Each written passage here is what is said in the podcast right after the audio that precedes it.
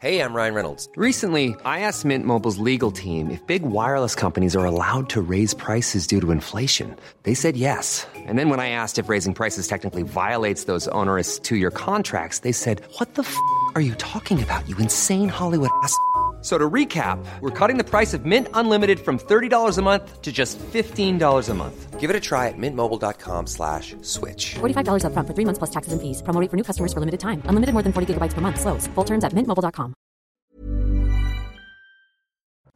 Bonjour à tous et très heureux de vous retrouver sur CNews jusqu'à 17h. 3 heures pour débattre, pour décrypter l'actualité, notamment marquée par les incendies en Gironde. Nos équipes sont sur place. On les retrouvera tout au long de l'après-midi.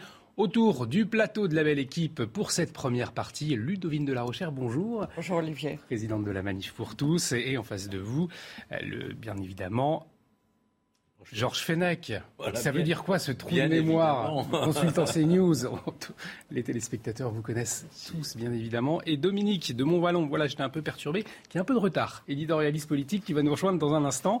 Euh, je vous donne la parole tout de suite. Mais avant, on fait un point sur les actualités. Et c'est avec vous, Vincent Faandège. Bonjour Vincent. Bonjour Olivier, bonjour à tous. À la une de l'actualité, 73 départements placés en vigilance orange pour risque de canicule. Les températures devraient aisément atteindre les 37 à 40 degrés sur toute la partie est du pays, principalement en tout cas. Hier, c'était l'ouest qui était touché par des températures historiques. Adrien Spiteri. À Nantes hier, les habitants cherchaient de la fraîcheur, à l'ombre ou sur le miroir d'eau. Dans l'après-midi, le thermomètre a atteint les 42 degrés, du jamais vu dans la ville. 32, 33, euh, oui, ça c'est souvent ça. Jusqu'à 35, euh, ça arrive. Mais comme aujourd'hui, 42, 43, euh, je ne me souviens pas euh, avoir connu ça. Du moins pas à Nantes. Si le 5 août 2003 et le 25 juillet 2019 restent en tête des journées les plus chaudes en France, plusieurs records sont tombés dans l'ouest de la France. Comme à Brest, Saint-Brieuc, La Roche-sur-Yon ou Biscarros. Dans la station balnéaire, le mercure a dépassé les 42 degrés hier. Aujourd'hui, c'est à Auxerre et à Paris qu'il devrait faire le plus chaud, des températures extrêmes qui inquiètent les Parisiens. Bah, c'est vrai que c'est pas habituel et puis quand on voit les dégâts euh, sur l'environnement, les feux, etc., ça fait euh, un peu flipper pour être tout à fait honnête. Euh, moi, ça ne m'assure pas trop trop. Dans la capitale, 41 degrés sont attendus dans l'après-midi. Une fusillade en plein cœur de Paris hier fait un mort et quatre blessés. Vers 21h30, deux hommes descendent d'un véhicule et ouvrent le feu sur deux personnes attablées à la terrasse d'un bar. La piste du règlement de compte est évidemment privilégiée. Écoutez ce témoin de la scène. Que j'ai entendu immédiatement, euh, nous on a été saisis par, les coups de feu et par la foule qui commençait à courir. Donc euh, c'était un peu la panique, euh, on était tous un peu assommés par la chaleur. Regarde, j'ai regardé autour de moi, on avait envie de se jeter derrière le bar. Non, la police n'est pas arrivée tout de suite. Non, non, on est resté un bon moment dans le quartier à se demander si c'était pas des pétards, des rations, personne ne comprend ce qui se passe. On se dit, mais est-ce que est-ce qu'il faut vraiment céder à la panique? C'est ça qui était là. Est-ce qu'il faut céder à la panique? On termine ce tour de l'actu avec cette euh, triste nouvelle. La chanteuse Dani est partie hier soir des suites d'un malaise. Elle avait 77 ans. L'artiste venait de terminer la tournée de son dernier album et préparait déjà le prochain. La belle équipe, c'est tout de suite, mais avant, la chronique santé avec Brigitte Millot. Retrouvez Bonjour Docteur Mio avec Idéal Audition, spécialiste de la santé auditive accessible à tous. Idéal Audition, vous allez adorer tout entendre.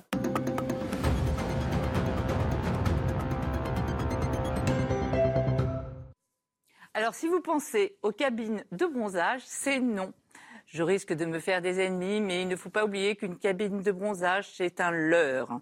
En fait, dans les cabines de bronzage, ce sont les UVA qui sont émis.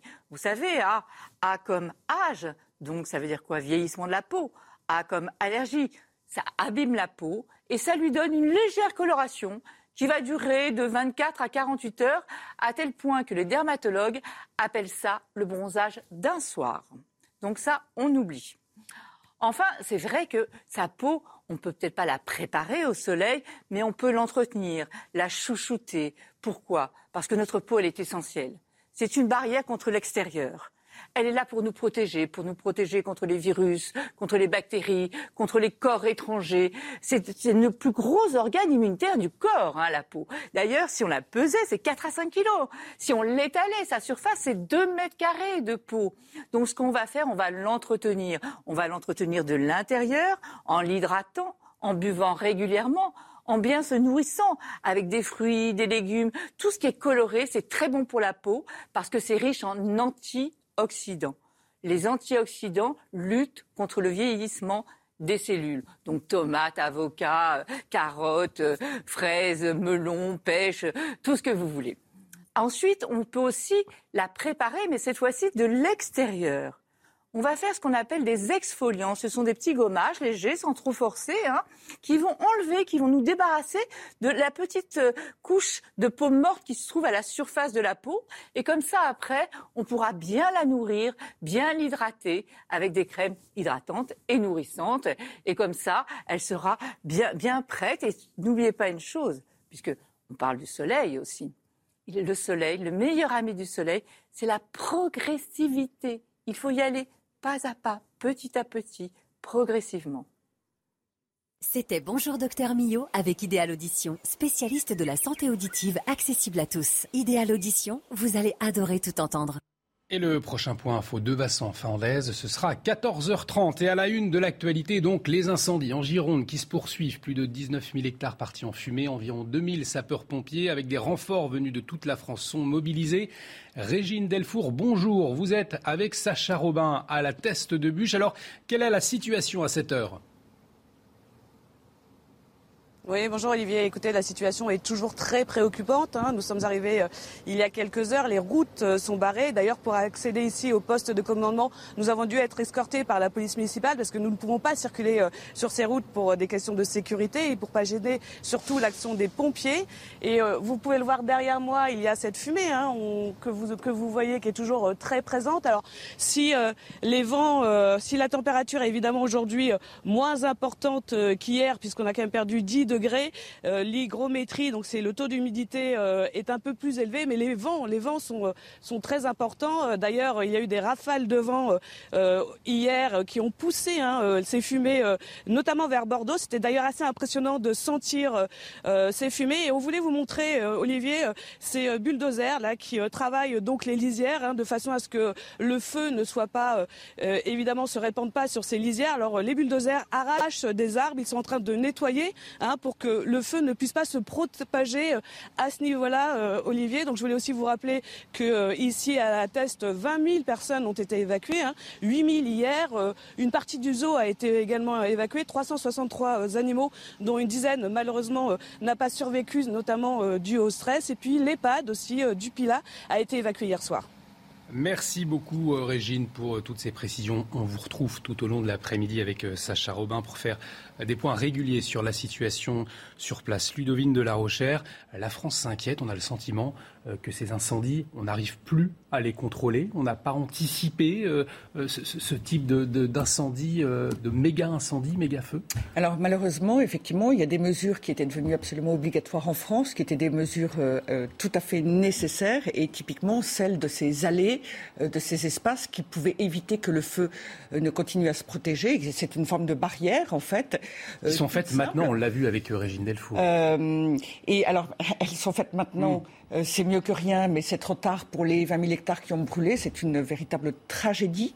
Euh, et euh, euh, il en va de la responsabilité d'un certain nombre de personnes qui ont, sous prétexte de protéger la forêt, de protéger les animaux, mis une pression indue face à laquelle l'État a cédé.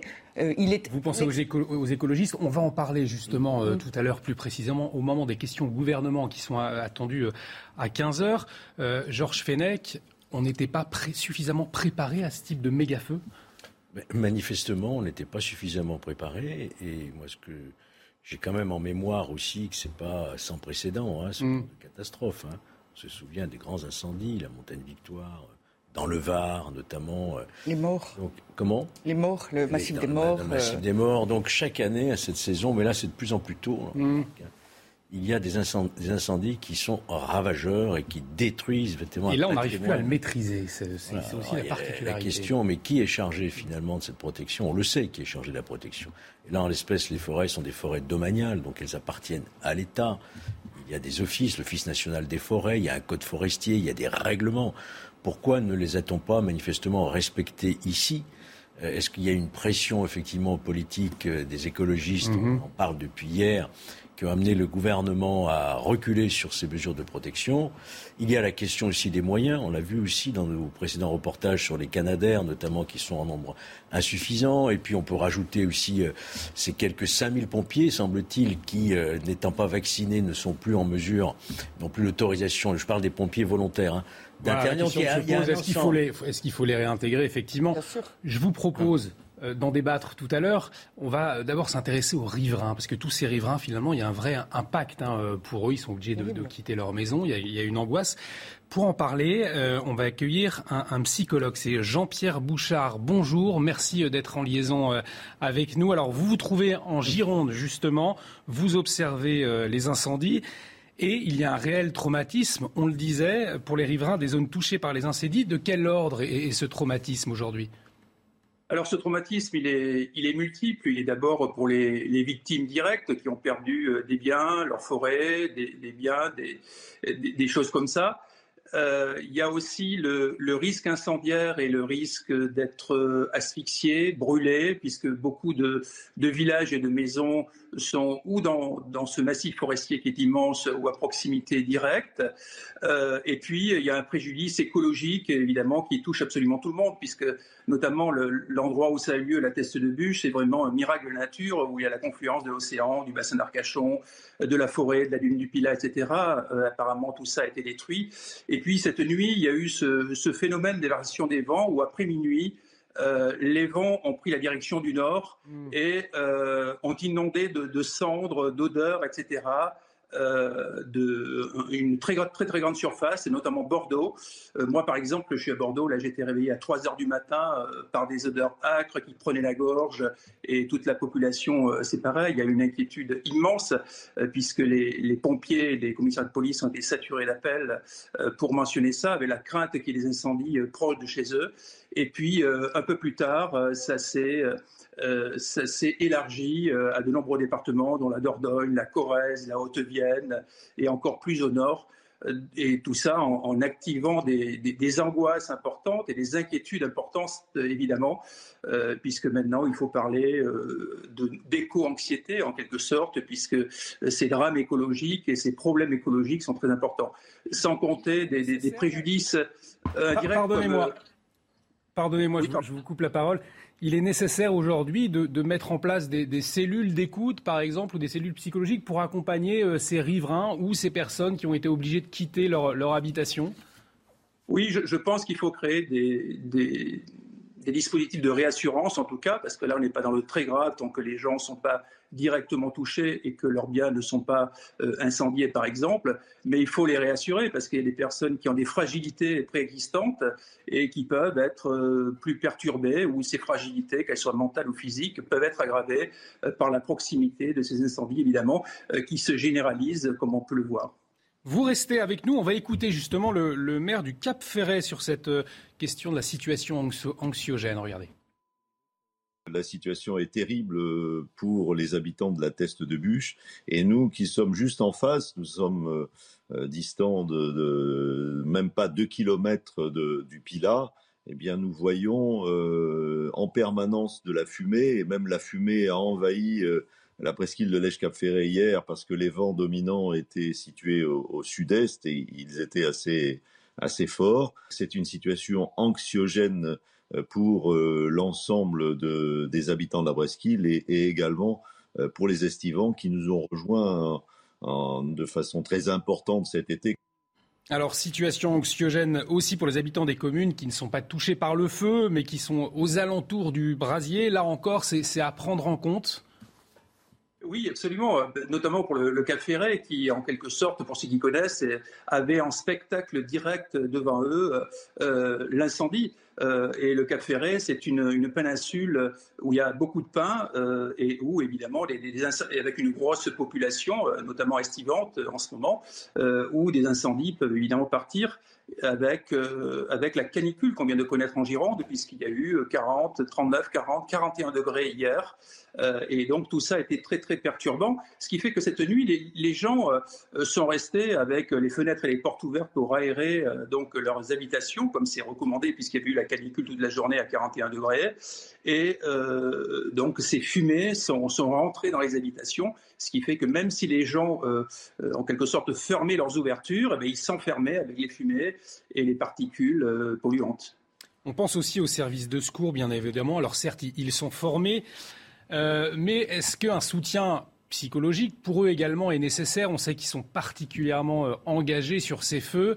Euh, psychologiquement, ça peut être compliqué aussi pour eux?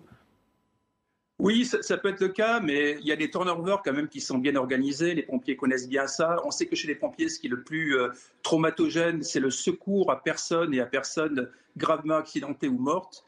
Euh, c'est beaucoup plus impactant. Euh, mais là, il faut faire attention surtout aux, épuisements physiques et mentaux, parce que euh, la, tâche est rude, le combat est rude, hein, c'est la guerre contre le feu, à des températures énormes, avec des prises, de risques importants. mais les pompiers, en général, savent bien gérer ça. Mais ça ne, ça ne veut pas dire que pour certains d'entre eux, il n'y ait pas besoin d'un dispositif là aussi psychologique, mais qui ne concerne pas forcément tous les pompiers. Avant de vous, libérer, vous êtes également euh, criminologue. Euh, un homme a été placé en garde à vue lundi après-midi. Il est suspecté d'être à l'origine du départ du feu euh, à proximité de la commune de Landiras, c'est au, sud de Bordeaux. Comment est-ce qu'on peut expliquer, vous expliquer le geste d'un pyromane? Alors, d'abord, il ne faut, faut pas confondre ce qu'on appelle les pyromanes et les incendiaires les, incendiaires sont des gens qui ont la volonté de mettre de feu pour, le feu pour différentes raisons, euh, pour se venger de quelque chose, pour faire valoir autre chose. Les pyromanes sont des cas beaucoup plus rares et beaucoup plus inquiétants, puisque pour eux, c'est une perversion sexuelle en quelque sorte, où ils jouissent euh, carrément érotiquement du fait de mettre le feu. Ils sont mal connus, parce que généralement, ils ne sont pas débusqués et arrêtés. Euh, mais ce sont des gens qui ont un potentiel de récidive important. Donc là, euh, je crois qu'on est à la phase du départ de l'enquête, donc il est entendu par la police et la gendarmerie, j'imagine, euh, et tout ça va être dénué. Il y a un élément important qui serait ressorti dans le profil de cette personne qui qui est pas du tout complet pour l'instant, c'est qu'il aurait été mêlé il y a dix ans à une affaire liée au feu également. Qui n'aurait pas débouché sur le plan judiciaire. Donc tout ça devra être éclairci. Mais ces fameux pyromanes sont des gens qui sont récurrents, euh, qui en général ont une volonté de mettre de feu, en ont l'expérience et euh, savent s'y prendre pour être efficaces et ne pas se faire prendre en général. Merci beaucoup pour votre éclairage, Jean-Pierre Bouchard. Je le rappelle, psychologue, criminologue. Euh, vous êtes en, Gironde en ce moment même. Vous, vous observez les, les, incendies. Merci à vous, Dominique de Montvalon. Bonjour. Bonjour. Pardon, vous nous rejoignez. Absolument aucun problème. Éditorialiste politique, je le rappelle. Euh, justement, ces incendies, on entendait ce, ce psychologue, des incendies qui s'étendent, qu'on a de plus en plus de mal à maîtriser et un impact aussi sur la population. Je suis arrivé pour entendre le docteur euh, Bouchard euh, parler d'éco-anxiété. Hmm. Euh, ça, peut paraître un mot compliqué, mais ça me paraît bien caractériser la situation. Alors, il l'a appliqué à juste titre d'abord à ceux qui sont en première ligne, ceux qui sont victimes des incendies ou ceux qui les combattent. Mais je ne voudrais pas dramatiser, dramatiser les choses au-delà du convenable. Par les temps qui courent, ce ne serait pas responsable. Mais l'éco-anxiété, c'est un sentiment qui gagne même ceux qui n'affrontent pas le feu en face mmh. aujourd'hui. Hein.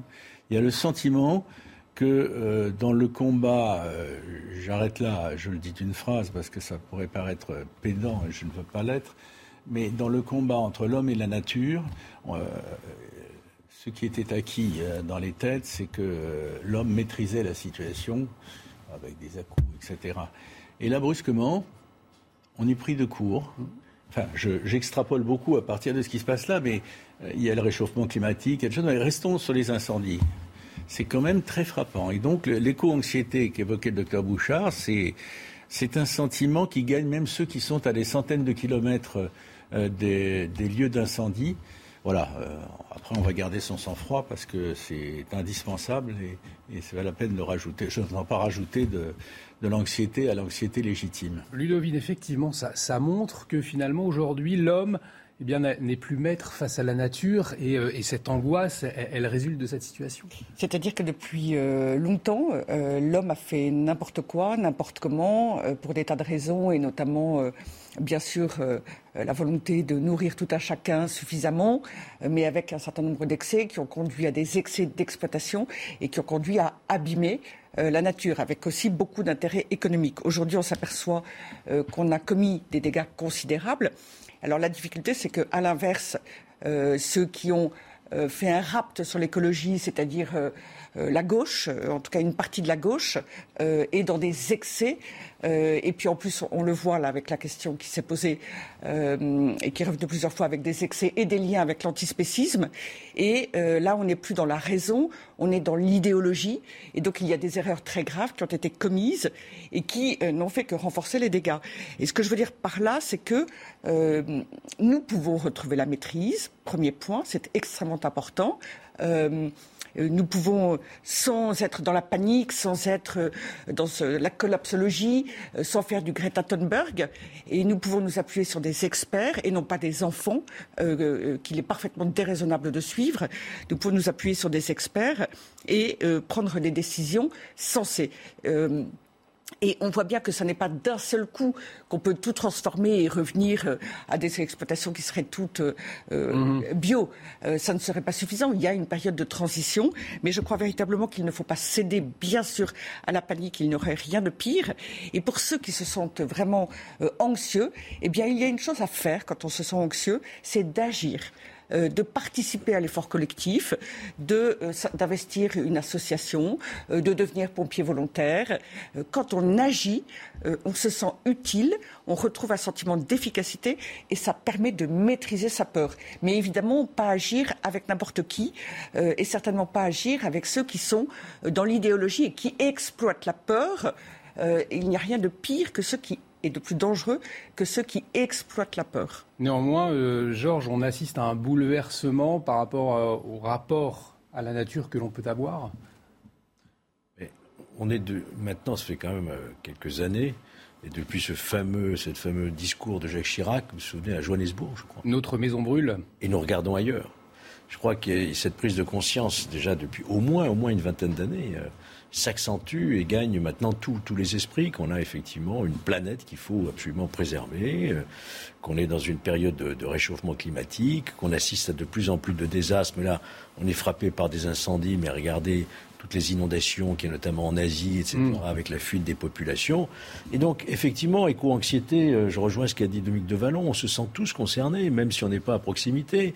On aime cette région des Landes, en plus, c'est d'une du Pilat, enfin, et, puis ce, camping qui est euh, des fleurs bleus. Euh, justement, j'allais vous en parler. Le fameux enfin bon, camping des fleurs bleues. Touché, quoi, quelque part. Exactement. Tous les Français ont vu ce film, ou en tout cas on a entendu parler le camping avec Franck Dubosc. Son propriétaire euh, répondait euh, à nos questions ce matin, on l'écoute. Nous, on a été euh, autorisé hier matin à aller sur le camping pour, pour retirer toutes les denrées alimentaires que l'on pouvait donner en fait aux zoos. Et quand on est arrivé, on s'est aperçu qu'il bah, y avait toute une colonne de pompiers et que le feu était à, à la porte du camping. Et deux heures après, on nous a dit que ça, ça avait pris feu dans le camping. J'ai mes, mes collègues d'à côté, euh, les autres campings qui eux aussi ont, ont suivi, euh, ont subi pardon, euh, le même désastre que nous. on va se concerter, voir ce qu'on peut faire et, essayer de, d'en refaire un endroit magique. Dominique de Montvalon, c'est vrai que ce, fameux camping, beaucoup de Français le connaissaient à travers ce film. Là encore, ça suscite de l'émotion, bien évidemment. Oui, quand on connaît, euh, il y a une proximité qui, qui renforce euh, l'émotion spontanée qu'on peut avoir. Je, ne connaissais pas personnellement, pas, je dis juste une petite chose euh, je ne connaissais pas, sauf oui dire, cette région. Et puis, il y, a, il, y a, il y a quelques semaines, il y a peu de temps d'ailleurs, j'ai été convié à assister à un, mariage au Cap Ferré. Mm-hmm Donc ça m'a fait découvrir, euh, non pas le camping en question. Mais cette région très magnifique. loin, mais région magnifique. c'est une région, euh, on n'a pas besoin de mon témoignage, bien tardif et, et- et fort décalé. Mais c'est une région, mais enfin c'est l'occasion de le dire, puisqu'on parle de la région, c'est une région euh, formidable. Euh, quand on est là-bas, on Enfin, je, je repense euh, à ce qu'on a vécu l'espace de trois jours. Euh, on n'imagine pas ce qui a surgi euh, il y a ces, ces derniers jours. Enfin, on se croit, c'est un phénomène humain classique. On se croit, dans, on se croit dans un, dans un lieu enchanteur quelque part. On À dire l'abri. Ça comme ça, mais on se croit à l'abri. Et quelque part, on ne l'est jamais.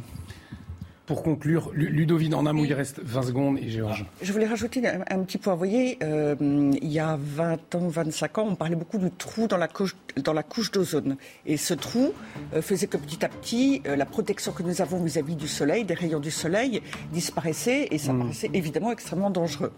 Et comme je le disais tout à l'heure, il y a eu des analyses, des explorations très poussées qui ont été faites autour de la planète et finalement on a mené des actions précises qui étaient d'inter- d'interdire certains types d'aérosols euh, qui envoyaient des gaz et euh, qui euh, c'était une réaction chimique si vous voulez. Et ce trou dans la couche d'ozone ne s'est pas complètement refermé, mais c'est largement refermé. Ce que je veux dire par là, c'est qu'il y a des solutions.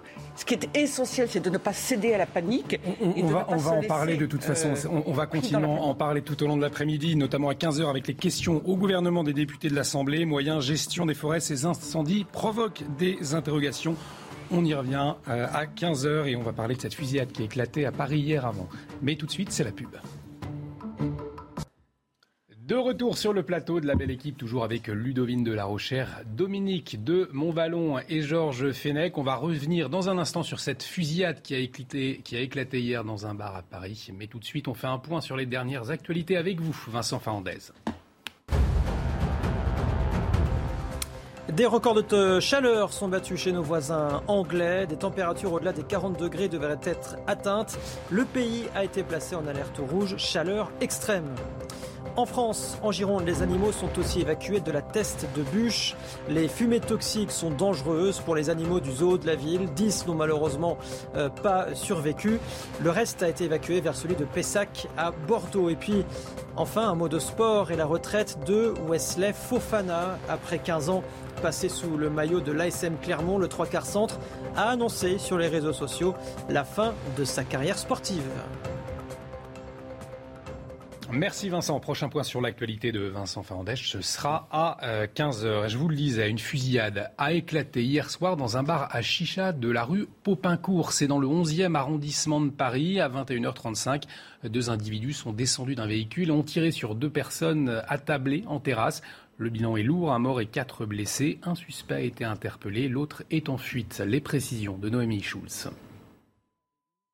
Les faits se sont passés hier en milieu de soirée aux alentours de 21h30. Deux individus sont descendus d'une voiture et ont tiré sur deux hommes assis à la terrasse d'un bar à chicha dans cette rue du 11e arrondissement de Paris. L'un d'eux a succombé à ses blessures, l'autre, grièvement blessé, a été hospitalisé en état d'urgence absolue, mais son pronostic vital ne semble plus euh, engagé. Par ailleurs, quatre clients de ce bar ont été légèrement euh, blessés par des euh, éclats, par des ricochets et non pas par les tirs des assaillants.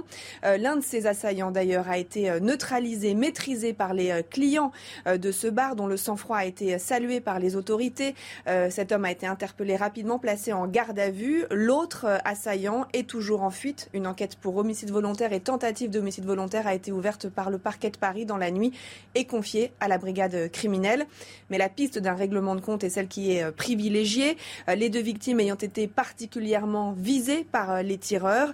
Dans ce quartier du 11e arrondissement, marqué hein, par les attentats de janvier et de novembre 2015, évidemment, cette fusillade euh, en pleine soirée sur une terrasse eh euh, a ravivé les, craintes. Le maire François Vauglin a dénoncé un acte barbare. Euh, il a fait savoir qu'une cellule psychologique était ouverte aujourd'hui et demain pour accueillir les témoins, les riverains, les personnes qui ont assisté à cette scène et qui auraient besoin de se confier. Une cellule qui a été psychologique ouverte à la mairie du 11e arrondissement. Alors, a priori, Georges Fenech, on serait sur un règlement de compte. C'est en tout cas la piste privilégiée. Mais cette fusillade, elle ravive ces plaies de, ces attentats, puisque c'est dans le 11e hein, que les, attentats de Paris en 2015 avaient eu lieu. Moi, ça ma première réaction hein, quand j'ai entendu fusillade dans le 11e sur des terrasses. Euh, évidemment, tout de suite, euh, ça m'a rappelé euh, le 13 novembre. Ça n'est pas le cas. Hein, ça n'est pas le cas. C'est manifestement une affaire de grand banditisme. On voit dans le modus operandi un véhicule, deux individus qui en sortent, qui font usage d'une Kalachnikov qui a été saisie d'ailleurs mmh. sur les lieux. Donc on est dans une affaire de règlement de compte. L'un des deux auteurs est interpellé, donc on saura exactement ce qu'il en est. Est-ce que c'est consécutif à du trafic de drogue ou à un autre motif? C'est du banditisme, c'est du droit commun. Mais je comprends bien que les gens qui habitent dans le 11e, vers le boulevard Voltaire, vers le Bataclan, enfin, tout ce qu'ils ont connu comme nuit d'horreur, ça a ravivé quelques souvenirs terribles, quoi. Parce qu'effectivement, Dominique de Montvalon, il y a eu le procès récemment, mais les plaies sont toujours là elles sont toujours là et, ne sont pas prêtes de disparaître. Ce que Georges Fenech vient de dire, euh, la réalité telle qu'on telle qu'on peut la déduire des, quelques faits que l'on connaît, euh, c'est quand même euh, dans une histoire de grand banditisme. Alors, je ne sais pas si, si j'ai la mémoire qui flanche ou j'ai des absences, mais c'est quand même pas si fréquent Supposons donc que ce soit des règlements de compte relevant du grand banditisme, hein, sur fond de trafic de drogue ou autre chose. C'est quand même pas si fréquent, me semble-t-il, mais est-ce que je m'égare Que euh, les gars débarquent brusquement et, flinguent, pour, être clair, flinguent de deux types et, arrosent un peu euh, autour. Enfin, est-ce que c'est comme ça que ça est-ce que c'est nouveau ou, pas? Je, m'interroge. On, parle de 100 morts dans des règlements de compte en 2021. On en parle souvent à Marseille d'ailleurs. C'est pas sur les terrasses de café. Non, c'est des règlements de compte qu'on voit malheureusement trop fréquemment. Oui. Que ce soit à Paris, à Lyon, à Marseille, enfin dans les grandes cités où il y a du trafic de drogue. Sur le règlement de compte, oui, mais sur sa forme. Mais sur, sur cette forme. Euh, arriver en véhicule, oui, on l'a déjà vu à moto, notamment, mm. euh, des règlements de compte de ce type, pour entrer dans des bars. Euh, moi, je me souviens, euh, l'affaire du bar de Marseille, il y avait eu neuf morts hein, à l'intérieur, il y a déjà longtemps. Mais ça n'est pas nouveau, malheureusement. Et, c'est du grand banditisme, mais en même temps, il y a presque une forme d'amateurisme, hein, puisqu'ils se sont, ils sont fait prendre. Qu'ils se fassent prendre comme ça, c'est. Voilà, je, pense que là, la, police judiciaire va établir la réalité de cette, de, cette association de malfaiteurs. Hein. Ludovine, on, on, vous écoute dans un instant, mais avant, je vous propose d'écouter ces témoignages justement d'habitants de quartier que j'ai entendu immédiatement, on a été saisi par, les coups de feu et par la foule qui commençait à courir. Donc euh, c'était un peu la panique, euh, on était tous un peu assommés par la chaleur. Regarde, j'ai regardé autour de moi, euh, on avait envie de se jeter derrière le bar. Non, la police n'est pas arrivée tout de suite. Non, non, on est resté un bon moment dans le quartier à se demander si c'était pas des pétards, des rations, personne ne comprend ce qui se passe. On se dit mais est-ce qu'il est qu'il faut vraiment céder à la panique? C'est ça qui était là. Est-ce qu'il faut céder à la panique? Alors, le suspect qui a été interpellé, Ludovine, est âgé de 16 ans, un mineur. Oui, alors justement, ce que je voulais dire, c'est que ça n'était pas cette attaque terroriste apparemment, et euh, c'est plutôt une bonne nouvelle, mais ça ne fait pas de ce, de ce, qui, de ce qui serait un règlement de compte, euh, ça n'est pas pour autant en, soi une bonne nouvelle. Ça veut dire euh, les difficultés et l'ampleur du trafic de drogue, ça veut dire une certaine forme d'impunité, puisqu'ils vont flinguer en plein Paris et dans la soirée à une saison où il y a beaucoup de monde dehors c'est vrai qu'il euh, me semble qu'on voit cela et on en entend beaucoup parler dans la région ou autour de Marseille et moins le cas dans Paris et en plein Paris. Et euh, par ailleurs, euh, on sait qu'on a un problème de trafic de drogue euh, et qui touche des jeunes et de plus en plus jeunes. Deuxième aspect du problème, euh, et là, la situation de la France n'a fait que se dégrader depuis quelques années. On sait bien que dans les quartiers, la drogue, la vente de la drogue s'expose mhm. avec littéralement ses promotions, ses panneaux, ses affiches sur les réseaux sociaux comme sur le territoire. et là, il y a véritablement euh, une situation face à laquelle le, gouvernement, euh, avec les forces de l'ordre, etc., euh, doit prendre les choses en main. La police fait un travail extraordinaire, mais il y a aussi, par ailleurs, aujourd'hui, semble-t-il, une difficulté, puisque ça a pris une très grande ampleur, des questions probablement d'éducation et des questions sociales, puisque de plus en plus jeunes sont concernés, et par ailleurs la justice. il y a aussi le rôle de la justice. Alors, on en parle souvent sur ce plateau, cela revient régulièrement, mais on voit bien que pour le moment, il n'y a pas d'amélioration sur aucun de ces Oui, parce que des, des, règlements de compte souvent liés au trafic, on a l'impression que police et justice sont complètement dépassés, que ça a pris une ampleur incroyable, hein, ces, ces, trafics. Oui, mais vous voyez, à l'instant, je vous mm. disais, c'est une manière de procéder du grand banditisme, et j'ajoutais, mais en même temps, je relève une forme d'amateurisme. Oui. Et là, vous nous apprenez à l'instant qu'il s'agit l'un des individus interpellés, l'un des auteurs, à 16 ans, n'a que 16 ans. Ça veut dire qu'on rentre de plus en plus ans, jeune dans, le grand dans le grand banditisme, normalement. Ah, ouais, ouais. L'époque que j'ai connue où j'étais en fonction, on n'avait pas des jeunes de 15-16 ans capable comme ça de procéder à des assassinats ouais. en plein ville avec guet-apens, enfin à l'arrivée avec des véhicules et des kalachnikovs. C'est ça qui doit nous intéresser. Est-ce que le grand banditisme d'aujourd'hui n'est plus celui d'hier avec ces caïds qui avaient un certain code d'honneur, qui avaient ah, un oui. certain respect aussi pour ah, la police? Oui, oui, oui. Je, ça, alors, ça, je vous alors, confirme qu'aujourd'hui, euh, on tue pour pas grand-chose finalement. On tue au couteau, à l'arme blanche. On a eu combien d'affaires dont on a, qu'on a évoqué ici, de, mm. de jeunes de 14, 15 ans qui réglaient leur compte à coups de couteau mortel. Hein, ça, c'est quand même nouveau. Je dirais, c'est, on ne voyait pas, il y, a, il, y a, il y, a, 10 ou 20 ans encore, on ne voyait pas ces actions vraiment euh, euh, d'une, gravité extrême commises par des jeunes de plus en plus jeunes. Dominique de Montvalon. Je voudrais juste ajouter, euh, s'agissant du trafic de drogue, si, si c'est ça, mais de toute façon, le trafic de drogue, il est partout. Il y a, il y a une donnée qui ne, qui ne, justifie rien, qui n'explique rien, et à quoi on ne doit pas tout ramener, mais qu'il faut citer, c'est qu'il y a une clientèle qui ne cesse de croître. on, parle, on parle des trafiquants de drogue, etc., mais, mais euh, j'ai vu passer un chiffre. Alors, je ne veux pas faire une erreur euh, en le citant de tête, et, mais euh, le, le, nombre de ceux qui potentiellement, c'est des études qui paraissent sérieuses, le nombre de ceux qui potentiellement euh, sont clients des, des, des, trafiquants de drogue, d'une mmh. directement ou indirectement, c'est saisissant. Il y a une clientèle qui n'a cessé de, de croître. S'il y a une offre, c'est qu'il y a une demande, bien oui. sûr. Et, et certains veulent d'ailleurs dépénaliser la, la, la consommation. La, la lutte oui, contre le trafic passe à la fois la lutte contre le toxicomane, c'est-à-dire voilà. l'obligation de soins, la prévention, le traitement, et en même temps une lutte sans merci contre le trafic, les importateurs, les distributeurs et les petits vendeurs, effectivement, qui font commerce quasiment ouvert aujourd'hui dans certains quartiers. Ludoïne. J'allais rajouter une chose, pardonnez-moi, je ne suis pas du tout dans les, dans les données chiffrées et les études. Je vais faire un commentaire un peu inhabituel. Je suis une grande lectrice de Georges Simenon, que j'aime beaucoup, euh, qui est pour moi un très grand écrivain. Et notamment, euh, il a écrit tous ces très célèbres romans avec le commissaire Maigret. Mm. Et euh, quand on analyse un petit peu, c'est extrêmement intéressant de voir qu'entre le début et la fin de la carrière de Georges Simenon et en fait du commissaire Maigret, euh, il y a une évolution considérable de la sociologie euh, des délinquants et des criminels, euh, de l'état d'esprit, des méthodes, comme vous le mentionniez, des relations, enfin des relations ou des difficultés évidemment relationnelles qu'il pouvait y avoir entre ces milieux et la police. Et à la fin, il note très bien. Donc la fin, c'est les années, euh, c'est loin hein, déjà évidemment, oui, c'est les années 60, mettons 70. Oui. Et là, il dit le commissaire Maigret, donc c'est dans la bouche du commissaire Maigret, qu'il ne les comprend plus, euh, que par ailleurs euh, les structures et l'organisation de la police ont changé et qu'elle n'est plus en mesure, on voit arriver des, per des personnalités plus intellectuelles, très mmh. diplômées, qui sont moins proches du terrain, ce qui en fait est très caricatural et là-dessus je suis pas d'accord. Hein, mais euh, et donc ils ont encore plus de mal à les suivre, à les appréhender, à entre guillemets comprendre comment ils réagissent.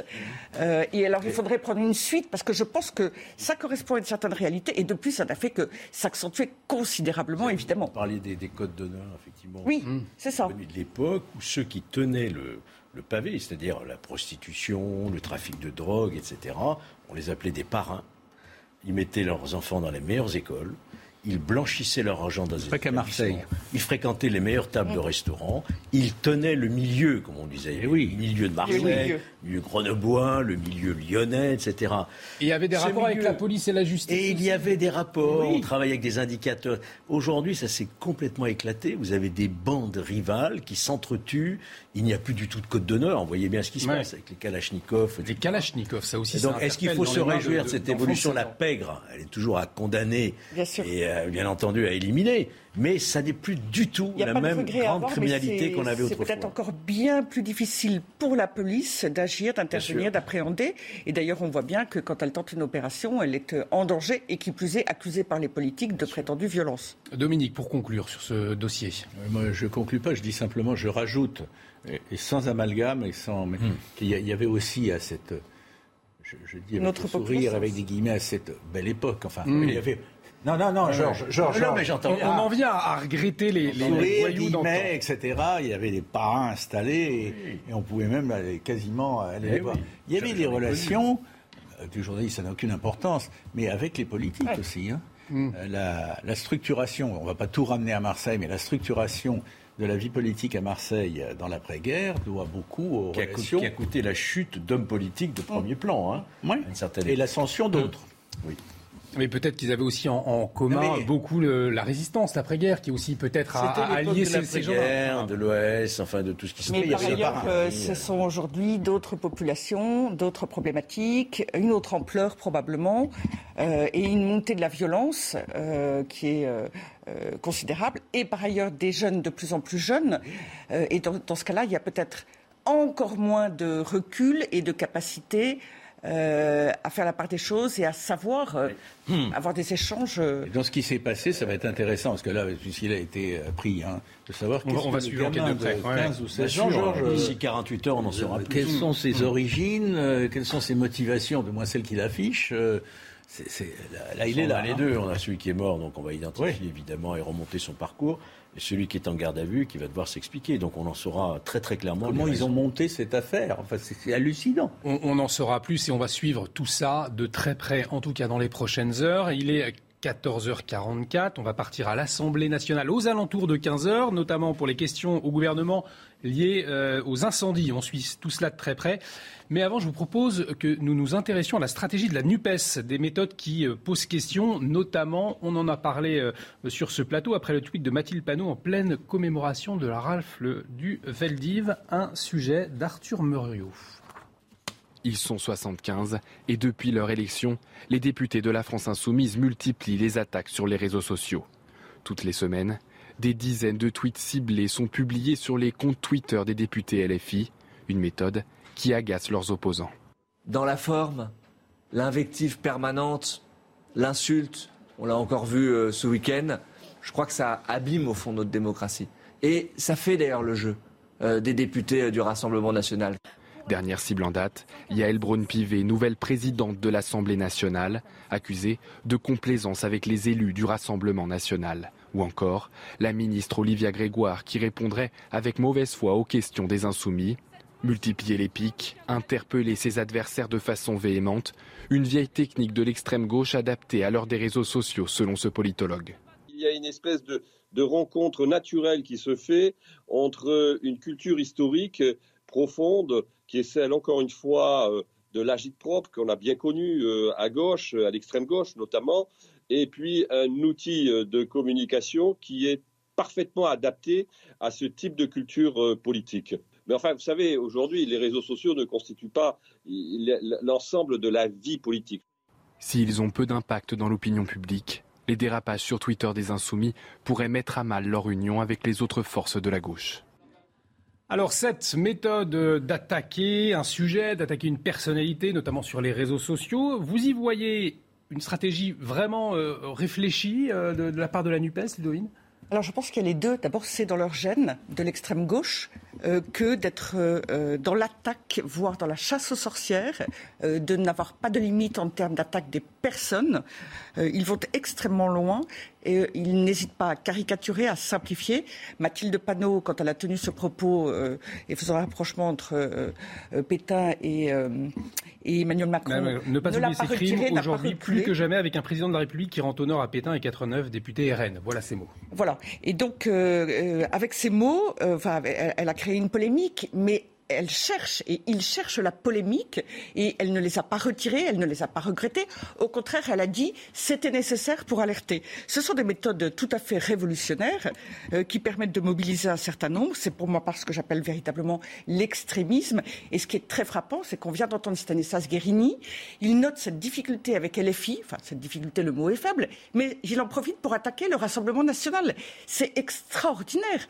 En vérité, LFI bénéficie aussi de l'éternelle image d'Épinal complètement décalée, qui n'est même pas à jour, euh, de cette espèce de front républicain qui veut que l'ennemi et le Rassemblement national, c'est l'extrémisme, mais euh, à, l'extrême gauche, non, il n'y a pas d'extrême, il n'y a pas d'outrance, il n'y a pas de danger. C'est tant que tant que euh, euh, Renaissance, euh, tant que la Macronie et plus largement la vie politique sera faite avec un logiciel qui est décalé, eh bien, ils ne pourront que se tromper et être les victimes des méthodes euh, de l'extrême gauche. Dominique de Montvalon, comment vous réagissez aux propos que vous venez d'entendre? C'est-à-dire Ah, que. Je croyais qu'il fallait que je réagisse à ce que disait Ludovine de la Recherche. Exactement, Je, exactement, je, je m'y apprêtais d'ailleurs.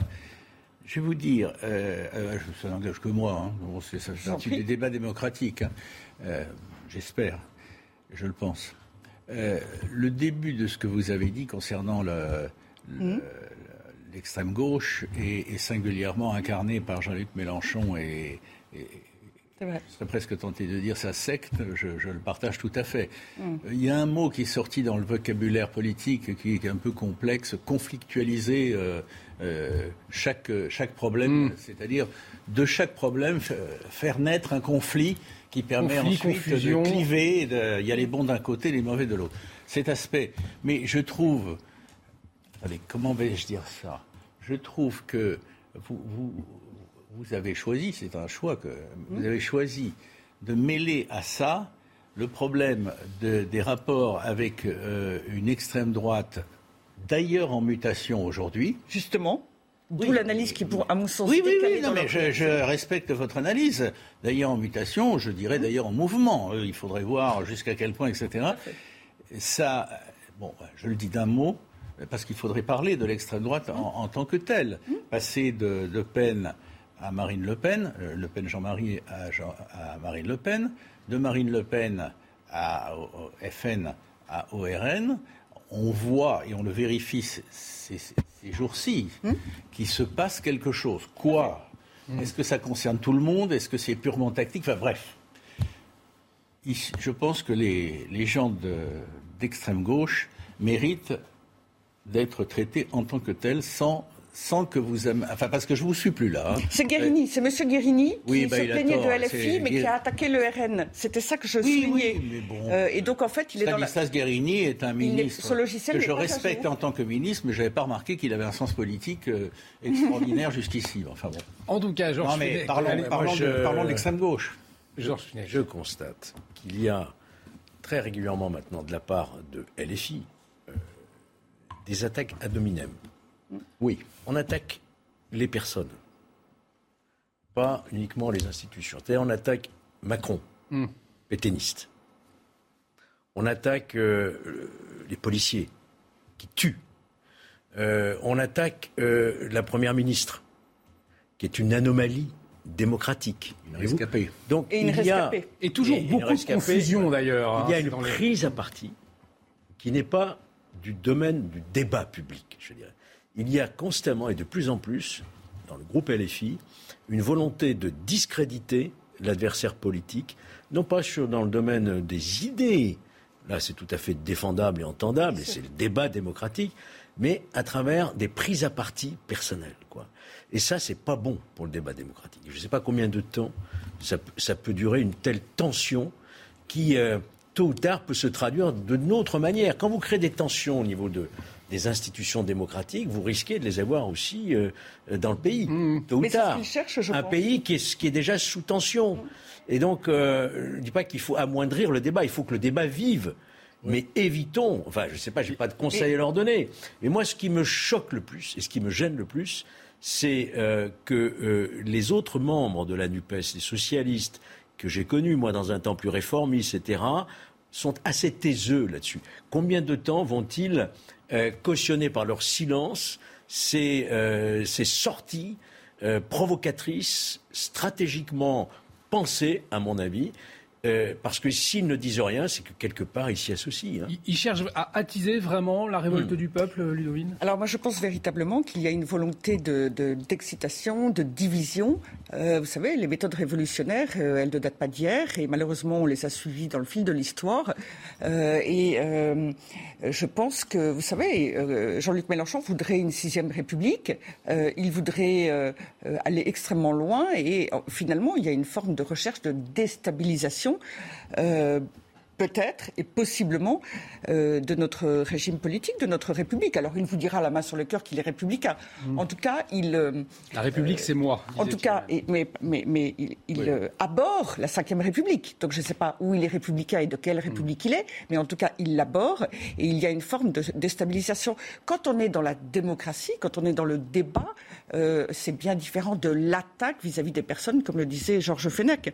Et puis, il y a une autre chose qui est très frappante, euh, c'est que ils font comme si ils avaient gagné. C'est-à-dire que Jean-Luc Mélenchon a perdu à la présidentielle au premier tour, il n'était pas au deuxième, euh, euh, etc. Finalement, il a eu beaucoup plus de députés qu'en 2017, mais il en a moins que le Rassemblement national. Mais il fait, et ils, ils font euh, littéralement comme s'ils étaient la première force d'opposition. Ce qui n'est pas exact. Alors évidemment, pour le moment, ils comptent sur les autres. Sur la mais donc c'était mais- élisez-moi Premier ministre, et maintenant c'est on va appliquer notre programme quoi qu'il arrive. Euh, et ils ne sont pas dans la recherche d'une construction à partir du projet de loi du gouvernement. Ils prétendent que Emmanuel Macron a perdu. C'est plus compliqué que ça. Emmanuel Macron a été réélu président, euh, que ça nous fasse plaisir ou pas. Et aux législatives, euh, il- euh, le, le- le Renaissance a quand même la majorité, certes relative, mais ils, ils sont arrivés devant euh, LFI. Or, ils font comme si ça n'était pas le cas. 10 secondes avant la, la pause, Dominique de Montvalon. Non, ce, qui est, ce qui est gênant avec. Alors, l'e- l'extrême. euh, L'extrême gauche, on la connaît depuis toujours, elle est, elle est maintenant avec les habits de, de- de- de- de Jean-Luc Mélenchon. Ce qui, le, le fait, le fait majeur et qui n'a pas encore livré toutes ses leçons, c'est le fait que à gauche, au sens large, l'extrême gauche mélenchoniste a pris le contrôle de ce qui restait des socialistes. Mmh. Et, et- et- associés. Enfin, et, donc c'est un renversement absolument complet de, de la situation qu'on a connue depuis les débuts de la Ve République. Et je, je- je me rallie à ce que disait euh, En un mot, Georges, conclure, on- non, on- mais, euh, c'est- si, si, les, si les socialistes ne se rebellent pas par, euh, par confort ou pour garder leur siège, etc., on aura une situation qui, qui sera euh, sidérante. Allez, on ira faire un tour à l'Assemblée euh, nationale à partir de 15h. On va être attentif aux questions au gouvernement, notamment à propos des incendies. Mais on fait une pause, c'est la pub tout de suite. On se retrouve à 15h sur CNews. De retour sur le plateau de la belle équipe, si vous nous rejoignez toujours avec Ludovine de la Rochère, avec vous Dominique de Montvalon et avec vous Georges Fenech. On va reparler des incendies dans un instant puisqu'il y a des questions au gouvernement euh, à sujet à l'Assemblée nationale. Mais tout de suite, on fait un point sur les dernières actualités. C'est avec vous Vincent Fandège. Rebonjour Vincent. Et à la une de l'actualité, les incendies en Gironde, 19 000 hectares sont déjà partis en fumée, 17 000, 1700 pompiers, pardonnez-moi, venus de toute la France luttent contre les flammes. En tout, ce sont 37 000 personnes qui ont été évacuées. Les cinq campings que compte le Pilat ont été détruits à 90%. C'est le cas du très célèbre camping des Flots Bleus. On écoute son directeur. Nous, on a été euh, autorisés hier matin à aller euh, sur le camping pour, euh, pour retirer toutes les denrées alimentaires que l'on pouvait donner en fait aux zoos. Et quand on est arrivé, on s'est aperçu que bah, y avait toute une colonne de pompiers et que le feu était à, à la porte du camping. Et euh, deux heures après, on nous a dit que ça, avait pris feu dans le camping. J'ai mes, mes collègues d'à côté, euh, les autres campings qui eux aussi ont, ont suivi, euh, ont subi pardon, le même désastre que nous. On va se concerter, voir ce qu'on peut faire et, essayer de- d'en refaire un endroit magique. Et face à l'intensité de ces feux, une question se pose alors. Faut-il réintégrer les pompiers suspendus car non vaccinés contre le Covid? C'est en tout cas l'avis de plusieurs personnalités politiques alors que, selon les syndicats, plus de 5000 pompiers seraient concernés. Les explications avec Thomas Chama. Réintégrer les pompiers non vaccinés pour faire face aux incendies dans le sud de la France, c'est ce que réclame l'opposition à l'Assemblée nationale. À ce stade, on se retrouve dans plusieurs régions de France où les feux continuent, où on a 1700 pompiers qui sont sur le terrain au niveau de la Gironde et qui sont exténués. Et à côté de ça, ben, on se paye le luxe de ne pas réintégrer ces pompiers. Alors qu'on sait très bien que le vaccin ne protège pas au niveau de la transmission. En plus, tout se passe en plein air. Ce sont des décisions qui sont complètement surréalistes de la part du gouvernement. Une mesure également plébiscitée par les syndicats de pompiers. Selon la CGT, 5000 d'entre eux seraient toujours suspendus. Donc il y a euh, une poignée de sapeurs-pompiers euh, professionnels et puis euh, plusieurs milliers de sapeurs-pompiers volontaires, mais il faut bien séparer les deux. Ça veut dire que les sapeurs-pompiers professionnels qui sont suspendus n'ont plus de traitement. Ils doivent donc trouver d'autres moyens de, de subsistance. leur carrière est arrêtée. pour les sapeurs-pompiers volontaires, qui ne sont pas censés vivre de cette activité. Ça veut juste dire qu'ils euh, ne mettent plus les pieds au centre de secours et ils n'offrent plus de disponibilité pour ceux qui en offraient. Le syndicat appelle également au recrutement massif de plusieurs milliers de pompiers professionnels et volontaires et à la modernisation du parc automobile pour faire face aux feux de forêt dans les prochaines années. Et on prend tout de suite la direction de l'Assemblée nationale puisque Michel Scala de la LFI pose en ce moment même une question au gouvernement sur la canicule justement. À Nantes, nous adressons aux dizaines de milliers d'habitants touchés par ces incendies, aux pompiers venus les protéger, toute notre solidarité dans ces moments graves. Nous saluons les pilotes des Canadaires exerçant un métier extrêmement dangereux. Les moyens leur manquent aujourd'hui pour assurer leur mission de protection civile. La flotte d'avions de lutte anti-feu située à Nîmes comprend sur le papier 12 Canadaires, 7 Dash. Le 14 juillet 2019, ces 19 avions étaient en capacité de voler. Aujourd'hui, nous régressons. Seuls 9 Canadair, 4 Dash volent. La maintenance assurée par l'entreprise privée Sabida Technique n'est pas au niveau. Il y a 16 commandants de bord alors que 22 sont nécessaires. En cause, la politique menée par la direction de la sécurité civile qui reconnaît pourtant un dispositif opérationnel tendu. Madame la Première ministre, Mesdames et Messieurs du gouvernement, à rebours de l'urgence écologique, vous avez établi, depuis 2017, affaibli nos opérations publiques comme Météo France, l'OFB, l'ONF, l'IGN, en supprimant près de 15% des effectifs. Il faut que cela cesse. La flotte d'avions anti-feu est un service public indispensable à qui vous devez donner des moyens nouveaux. Quelle flotte envisagez-vous contre les incendies? Quels moyens humains? Envisagez-vous de nouvelles implantations de base Si nous voulons sauver des vies humaines, protéger nos pompiers et tenter de sauver nos forêts, il y a La parole est à Monsieur Gérald Darmanin, ministre de l'Intérieur et des Outre-mer.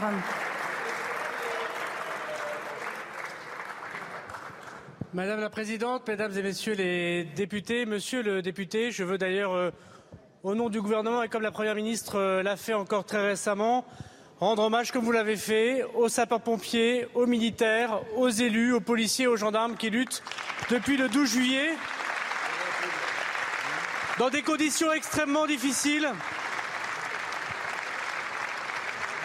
avec un sang-froid et un professionnalisme qui fait honneur à la France.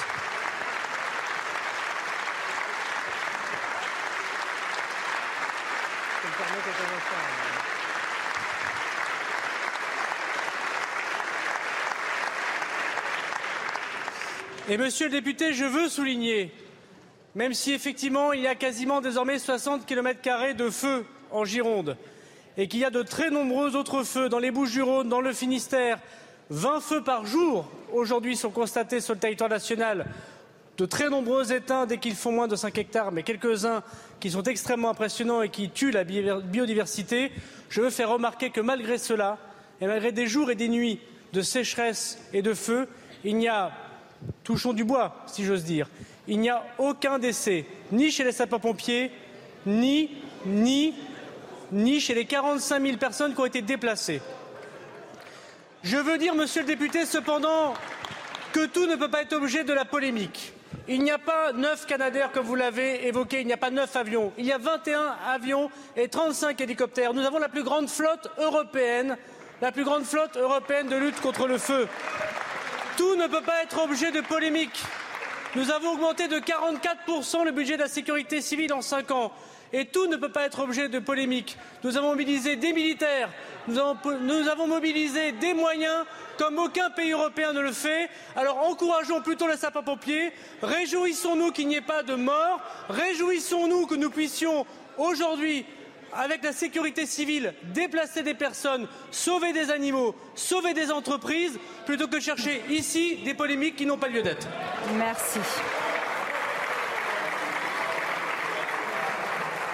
La parole est à Monsieur Yannick Noder.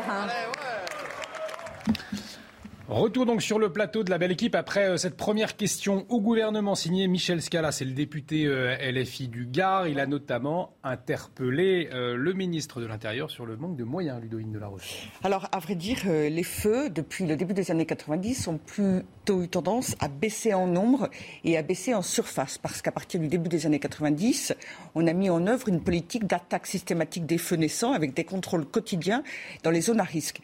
Et puis, il y a à nouveau une petite augmentation depuis 2000 2015. Mais euh, dans cette politique de prévention, il y a donc les fameuses allées qui empêchent que le feu ne se propage, hmm. dès lors qu'il a démarré, ne se propage très vite et de manière incontrôlée et incontrôlable. Et alors, mais c'est une méthode connue, euh, la meilleure défense c'est l'attaque, LFI attaque, alors que dans la NUPES, vous avez les écologistes qui sont à l'origine du recul de l'État pour ce qui est des forêts domaniales euh, sur l'entretien de ces espaces entièrement débroussaillés de manière à éviter la propagation du feu. Les privés ont toujours cette obligation qui est très lourde financièrement, mais qui est très efficace et, euh, donc absolument nécessaire. Et là, il y a eu ce recul dans, donc dans la prévention euh, qui est faite, alors que euh, la température extérieure a un impact très fort dans la lutte contre les feux. Et en l'occurrence, les températures augmentent ces dernières années. Donc cette pression qui a été mise par les écologistes était absolument indue et dangereuse, et on en voit le résultat. On va revenir justement sur cette question de la gestion de la, forêt, notamment par les écologistes précisément à la teste de bûche notamment. Je vous propose d'abord d'aller faire un point de situation sur place avec euh, Régine Delfour euh, euh, qui est donc sur place. Régine avec Sacha Robin. quelle est la situation à l'heure où l'on se parle, ma chère Régine? Oui, Olivier, la situation est toujours aussi euh, préoccupante. Hein. Vous devez apercevoir euh, derrière moi euh, la fumée hein, qui se rapproche. Et on voulait vous montrer, on est sur la route, la route du zoo, donc le zoo qui donc a été évacué hier puisque l'incendie est quand même, ça brûle vraiment vraiment très proche hein, du zoo. Et on voulait euh, vous montrer en fait euh, la lisière, euh, la façon dont ils sont en train de travailler au niveau de la lisière pour faire comme un pare-feu, hein, pour éviter que le feu se, propage, parce que vous voyez de la végétation qui n'a pas été incendiée. Donc ils coupent des arbres au fond, vous devez apercevoir euh, des troncs euh, d'arbres qui sont coupés et, tout le long, là, en fait, il nous expliquait qu'il fallait à peu près 30 mètres hein, de, du, euh, de, comment, du début des bois jusqu'à la route. Il faut laisser à peu près 30 mètres pour, c'est une sorte de pare-feu. Et toute la journée, ils sont donc sur cette route, ils se relaient. Là, ils sont partis. On y avait un bulldozer qui était à côté de nous, mais il est parti vers euh, vers le zoo, puisqu'apparemment il y a une petite urgence euh, à euh, aller nettoyer plus près là-bas. Donc cette situation qui est toujours aussi préoccupante, Olivier. Bon, même si les températures ont chuté, il fait plus que 28 degrés, mais le vent est quand même assez important. Alors hier, il y a eu 8000 personnes qui ont été évacuées à, la teste de bûche, hein, ce qui fait à peu près. On est maintenant vers les 20 000 personnes qui ont été évacuées, et puis toujours 6500 hectares ici à la teste de bus qui ont été incendiés. Merci beaucoup Régine pour toutes ces précisions. Vous intervenez bien évidemment euh, quand cela est, nécessaire. Euh, on a entendu hein, Régine à l'instant qui nous montrait le, travail qui est effectué, c'est-à-dire du pare-feu, on coupe des arbres pour empêcher le feu de se propager. Mais l'interrogation est la suivante, Dominique, est-ce que ça aurait pu être fait avant, en amont? En sachant que c'est beaucoup plus dangereux de le faire maintenant parce qu'il fait plus chaud, parce que ça suscite des, étincelles et ils doivent aller vite. Et c'est un travail dangereux. Euh, pardon, excusez-moi Dominique. Mais non, non, non, non, c'est pas la question. Écoutez, moi, je n'ai pas de compétences en la matière. Mm. J'ai compris, euh, je n'ai aucune compétence même en, la matière. Euh, mais j'ai cru comprendre que dans telle ou telle région du la Gironde notamment. Alors, on, on, prend la direction de l'Assemblée nationale. Écologique et la, la cohésion des territoires. La France s'embrase en Gironde, dans les monts d'Arrée, à Avignon ou même début juin dans ma circonscription, dans la forêt de Fontainebleau, des incendies se déclenchent dans, dans tout le territoire. Ils ne sont plus l'apanage des régions méditerranéennes et touchent chaque année de nouveaux massifs jusqu'alors protégés de ce risque. Je voudrais d'ailleurs que nous ayons ici une pensée, comme nous l'avons eu à l'instant, pour nos héros du quotidien, nos sapeurs-pompiers, nos militaires, les agents de la sécurité civile, de l'ONF, les services des collectivités locales, épaulés en Gironde par de nombreux bénévoles. En un mot, tous ceux qui nous protègent et luttent contre le feu avec courage et dévouement, parfois, à d'autres périodes, au péril de leur vie. Le stade où la maison brûlait semble aujourd'hui dépassé. Devant nos yeux, ce sont bien nos forêts, notre biodiversité, nos paysages et finalement la vie tout court qui se consument. Le constat est clair, le changement climatique assèche nos sols et la végétation. Il génère une plus grande récurrence des épisodes de feu. Un chiffre doit particulièrement nous alerter 90% des feux sont dus à l'imprudence humaine. Une prise de conscience nationale sur l'ampleur de ce risque est indispensable. Je veux d'abord saluer l'augmentation inédite du budget de la sécurité civile lors du, lors du précédent quinquennat 44% de plus en cinq ans. Nous devons poursuivre et amplifier cet effort. Au-delà, et c'est l'objet de ma question, nous devons également développer des réponses plus structurelles. Je pense notamment à une meilleure application de l'obligation légale de, de débroussaillement, à la réalisation d'aménagements nouveaux pour protéger nos forêts et à des mesures de prévention afin d'éviter parfois les conséquences de la surfréquentation. La recherche a aussi mis en évidence les dangers que représentent les monocultures forestières. Alors, Monsieur le Ministre, Pouvez-vous nous indiquer comment le gouvernement compte concilier la protection de nos sites naturels et de la biodiversité avec les contraintes de prévention qu'imposent les risques liés au réchauffement climatique et notamment le risque incendie s'agissant de nos forêts? Je vous remercie. La parole est à Monsieur Christophe Béchu, ministre de la Transition écologique et de la cohésion des territoires. Madame la Présidente, euh, Madame la Première ministre, Mesdames et Messieurs les parlementaires, Monsieur le député Valtou. Nous sommes rendus à effectivement 27 000 hectares de forêts brûlées avec 3 500 départs de feu. Et je veux, au-delà de l'hommage que vous venez de, rappeler, qui vient d'être rendu par le ministre de l'Intérieur, saluer sur euh, tous les bancs, précisément revenir sur ce chiffre.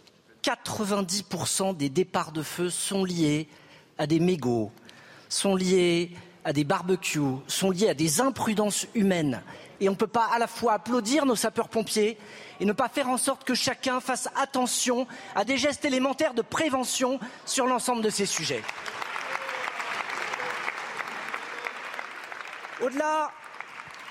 Au-delà de cet appel à la responsabilité individuelle, il va de soi qu'un certain nombre de mesures globales doivent être prises. Vous avez cité l'obligation de débroussaillage pour les propriétaires, qui est un vrai sujet. Je veux saluer la mission Flash qui a été lancée par euh, la commission de l'aménagement durable dans euh, de l'aménagement du territoire et du développement durable de l'Assemblée nationale. Je veux également citer le rapport en préparation sur les méga-feux qui est fait au Sénat, qui devrait rendre des conclusions à l'automne et qui devrait nous aider à voir plus clair.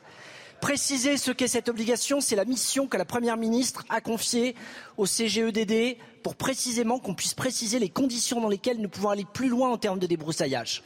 L'autre grand sujet, ce sont les couloirs qui euh, permettent aux sapeurs-pompiers d'intervenir, les couloirs de défense contre l'incendie. Dans les forêts qui sont gérées par l'ONF, 25% du massif forestier national, ces couloirs existent. Dans les 75% de forêts privées, il arrive que des associations d'usagers s'opposent à la réalisation de ces couloirs, rendant extrêmement complexe l'intervention des secours pompiers. Et donc, mesdames et messieurs, Hurler sur un sujet comme celui-là ne résoudra rien. Merci, Monsieur le Ministre. Merci.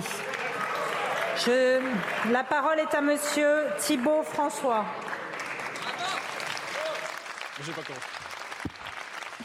Retour sur le plateau de la belle équipe. Vous avez entendu donc Christophe Béchu, le ministre de la Transition écologique, qui répondait euh, au député Frédéric Valtou, député Horizon de Seine-et-Marne, notamment sur la question de l'entretien des forêts.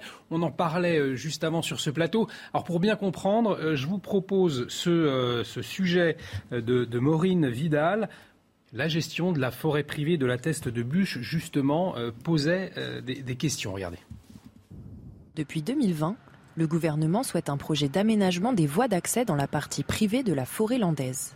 Mais ce plan a fait face à l'opposition de la sénatrice écologiste Monique de Marco en 2021, qui ne souhaite pas ouvrir de nouvelles voies dans cette forêt privée. Ce projet d'aménagement a finalement été suspendu. Je vous demande donc de ne pas accorder l'agrément de ce plan simple de gestion et de réaffirmer la prééminence des baillettes et transactions sur le droit forestier. Nous avons donc choisi de sursoir à toute décision sur ce plan de gestion. Sans décision du gouvernement, l'organisation au sein de la forêt privée landaise est compliquée. La forêt n'a pas été débroussaillée depuis plus d'un an par les propriétaires. Comme il y a plusieurs interlocuteurs, ils se mettent jamais d'accord, ils ne sont pas d'accord, et donc la forêt reste un peu en l'état. Une situation qui aurait pu changer juste avant le début de l'incendie.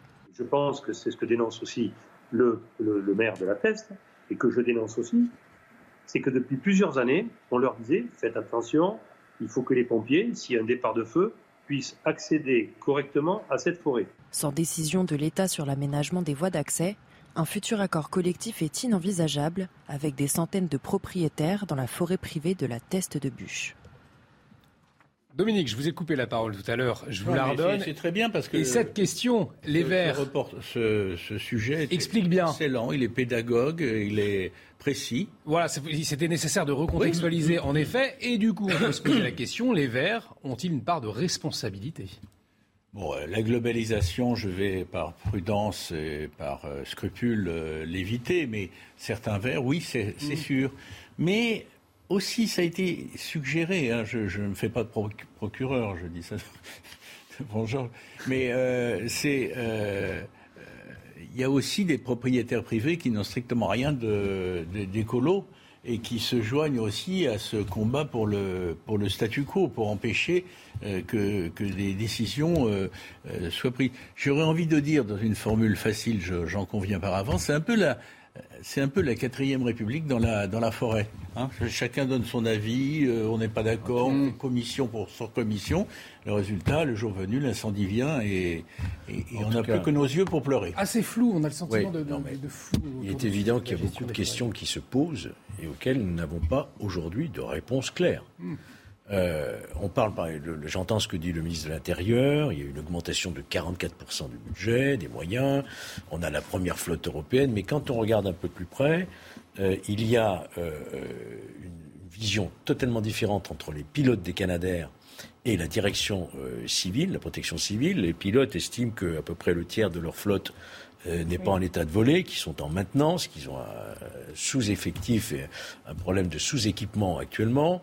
Euh, on nous annonce qu'il y a, le ministre de la Cohésion là, vient de nous dire, M. Béchu, qu'il y a un rapport du Sénat. Moi, je crois que l'affaire est suffisamment importante, suffisamment grave, avec des conséquences. Heureusement qu'il n'y a pas de victimes, mais il y aurait pu en avoir et il pourrait y en avoir, qu'il y ait une véritable commission d'enquête parlementaire. Mmh. On ne se contente pas d'un simple rapport, mais qu'il y ait une véritable commission d'enquête parlementaire pour savoir quel est le niveau de la protection civile en France aujourd'hui. On va continuer à en parler dans, un instant. Est-ce qu'il y a l'action On doit faire une pause. On doit faire une pause, on en reparle dans, un instant. Il est 15h20, je vous remercie Ludovine de la Rochère. Merci à vous Dominique de, de Montballon pour cette première partie de la belle équipe. On vous retrouve euh, dans, dans, un instant. Georges Fenech, on fait une pause à tout de suite sur CNews. De retour sur le plateau de la belle équipe, il est 15h25, on fait un point sur les dernières actualités dans 5 minutes, mais euh, tout de suite on, accueille euh, Jérôme Dubu, bonjour. Bonjour. Membre Renaissance, à vos côtés Jean-Michel Fauvergue, ancien patron du RAID, mais également cofondateur Initiative Sécurité Intérieure, Georges Fenech est toujours avec nous pour parler euh, des incendies, puisqu'il y a eu plusieurs euh, questions au gouvernement à l'Assemblée nationale euh, à l'instant. Et le ministre de la Transition écologique, Christophe Béchu, disait que 9 fois sur 10, eh ces incendies étaient dus à l'homme.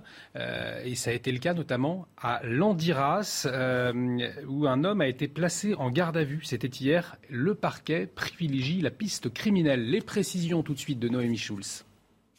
C'est notamment un témoignage essentiel qui a conduit à l'interpellation de cet homme, celui d'un garagiste qui, mardi dernier, le jour où le feu s'est déclenché, euh, circulait en voiture quand il a aperçu un véhicule stationné sur le bas-côté d'une route, un véhicule qui, euh, selon le parquet de Bordeaux, euh, dans un communiqué hier soir, un véhicule qui a rapidement démarré à la vue de cette voiture hein, qui s'approchait. Le garagiste s'est alors approché de l'endroit où était stationné le véhicule. Il a constaté qu'un feu était en train de se propager. Il a tenté en vain euh, de l'éteindre.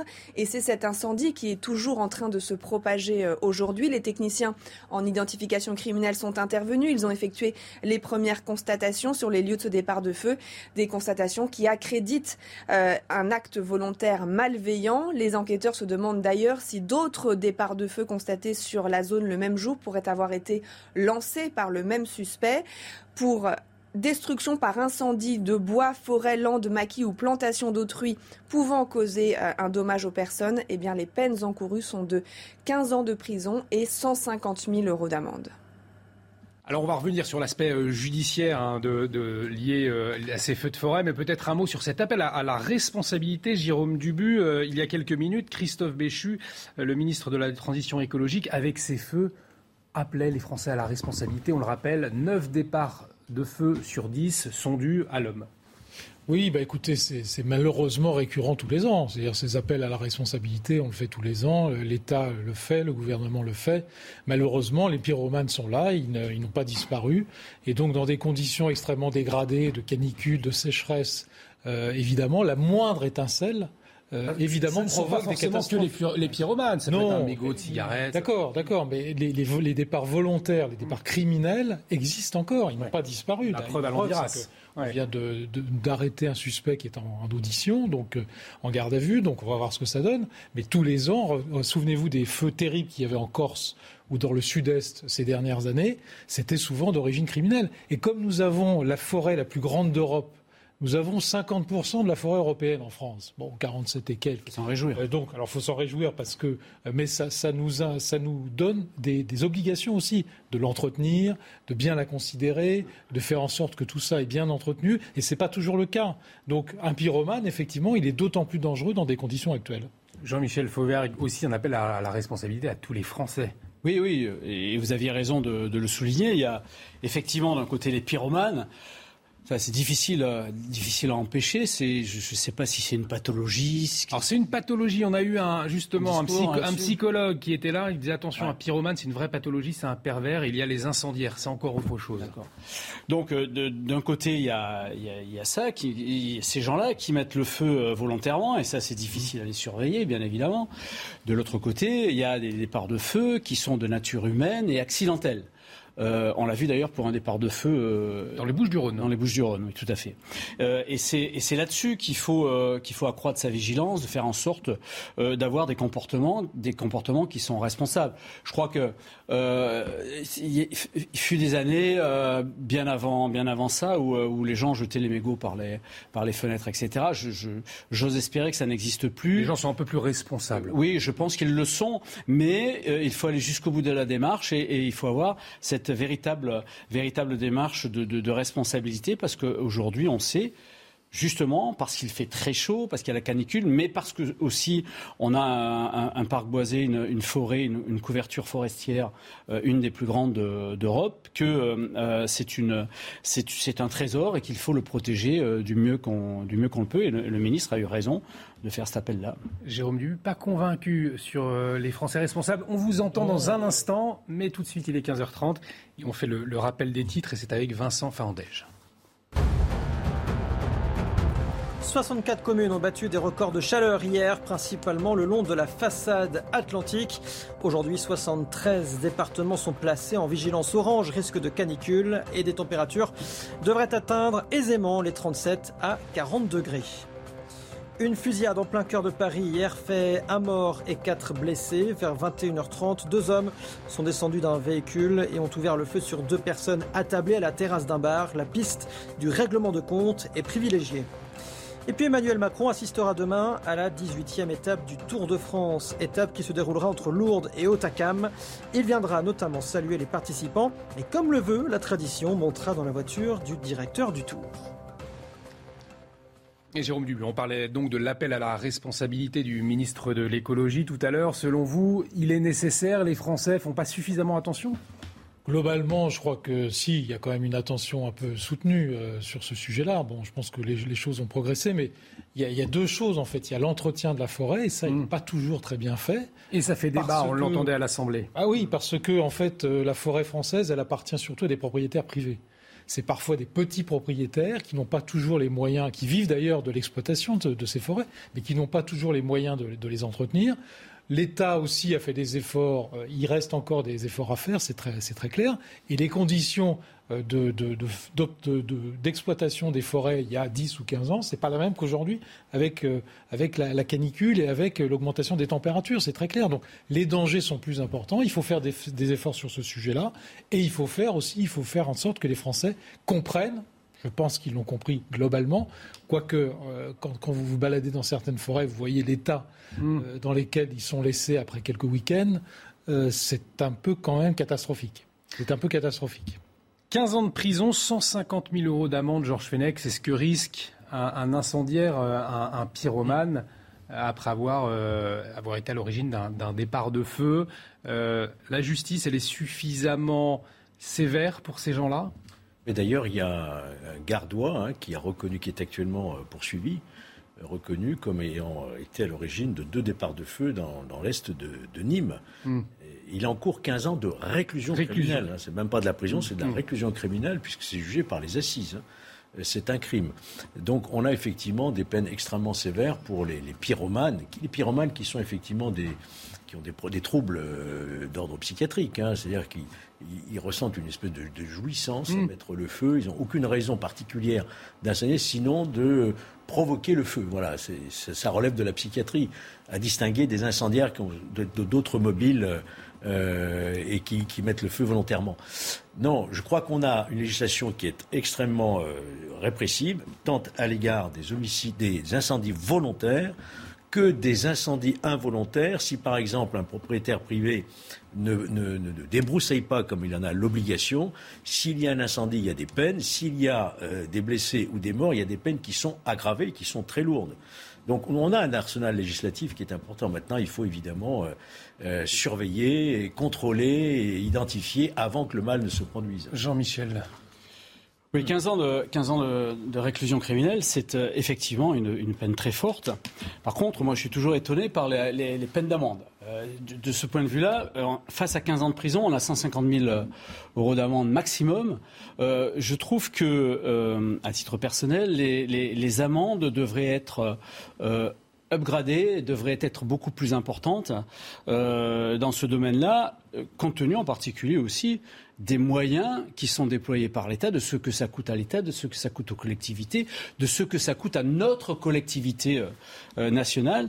Euh, moi, je suis un, et je suis pas le seul, un, partisan fervent de, taper au portefeuille et de, manière très forte, quel que, soit, quel que soit le délit. Et là, en l'occurrence, je trouve que 150 000 euros, ça, ça c'est pas suffisant. Bah, c'est vrai qu'au au vu des dégâts, des moyens déployés, 150 000 euros, ça fait, ça fait petit comme. Euh, non, mais c'est vrai que ça paraît un peu dérisoire. Maintenant, euh, il faut replacer l'amende dans son contexte parce que. Heureusement, chaque fois qu'il y a un incendie, on n'a pas des incendies criminels ou des pyromanes. Il y a des incendies euh, involontaires qui sont souvent effectivement le cas. Moi, je crois que cette polémique actuelle qui a eu lieu cet, après-midi à l'Assemblée et qui semble un peu naître depuis quelques jours sur les moyens qui ne seraient pas suffisants, sur les moyens qui auraient été euh, par ce gouvernement réduit, etc., euh, est insupportable. Hmm. Cette polémique est insupportable. On a aujourd'hui des milliers d'hectares de forêt qui brûlent. On a des pompiers et des personnels qui sont là euh, au péril de leur vie. Euh, avec des, conditions difficiles, parce qu'ils sont dans des conditions difficiles, qui font le maximum, et c'est à eux qu'il faut adresser un message de soutien. Et, des conditions très difficiles, notamment liées à la chaleur et à l'origine de ces feux. Cette fameuse canicule, dans plusieurs villes, des records de température ont été euh, enregistrés. On va tout de suite retrouver Mathieu Rio et Olivier Gangloff. Ils sont au but de Chaumont. C'est un parc à Paris, dans le 19e arrondissement. Euh, Mathieu, bonjour. Les Parisiens cherchent toujours de l'ombre cet après-midi. Oui, exactement, puisqu'il fait de plus en plus chaud. Regardez, il fait exactement 39 degrés. On n'est plus très loin du pic de canicule prévu par euh, Météo France, à savoir 41 degrés euh, dans la capitale. On n'est pas très loin non plus du record de température qui avait été enregistré dans la capitale.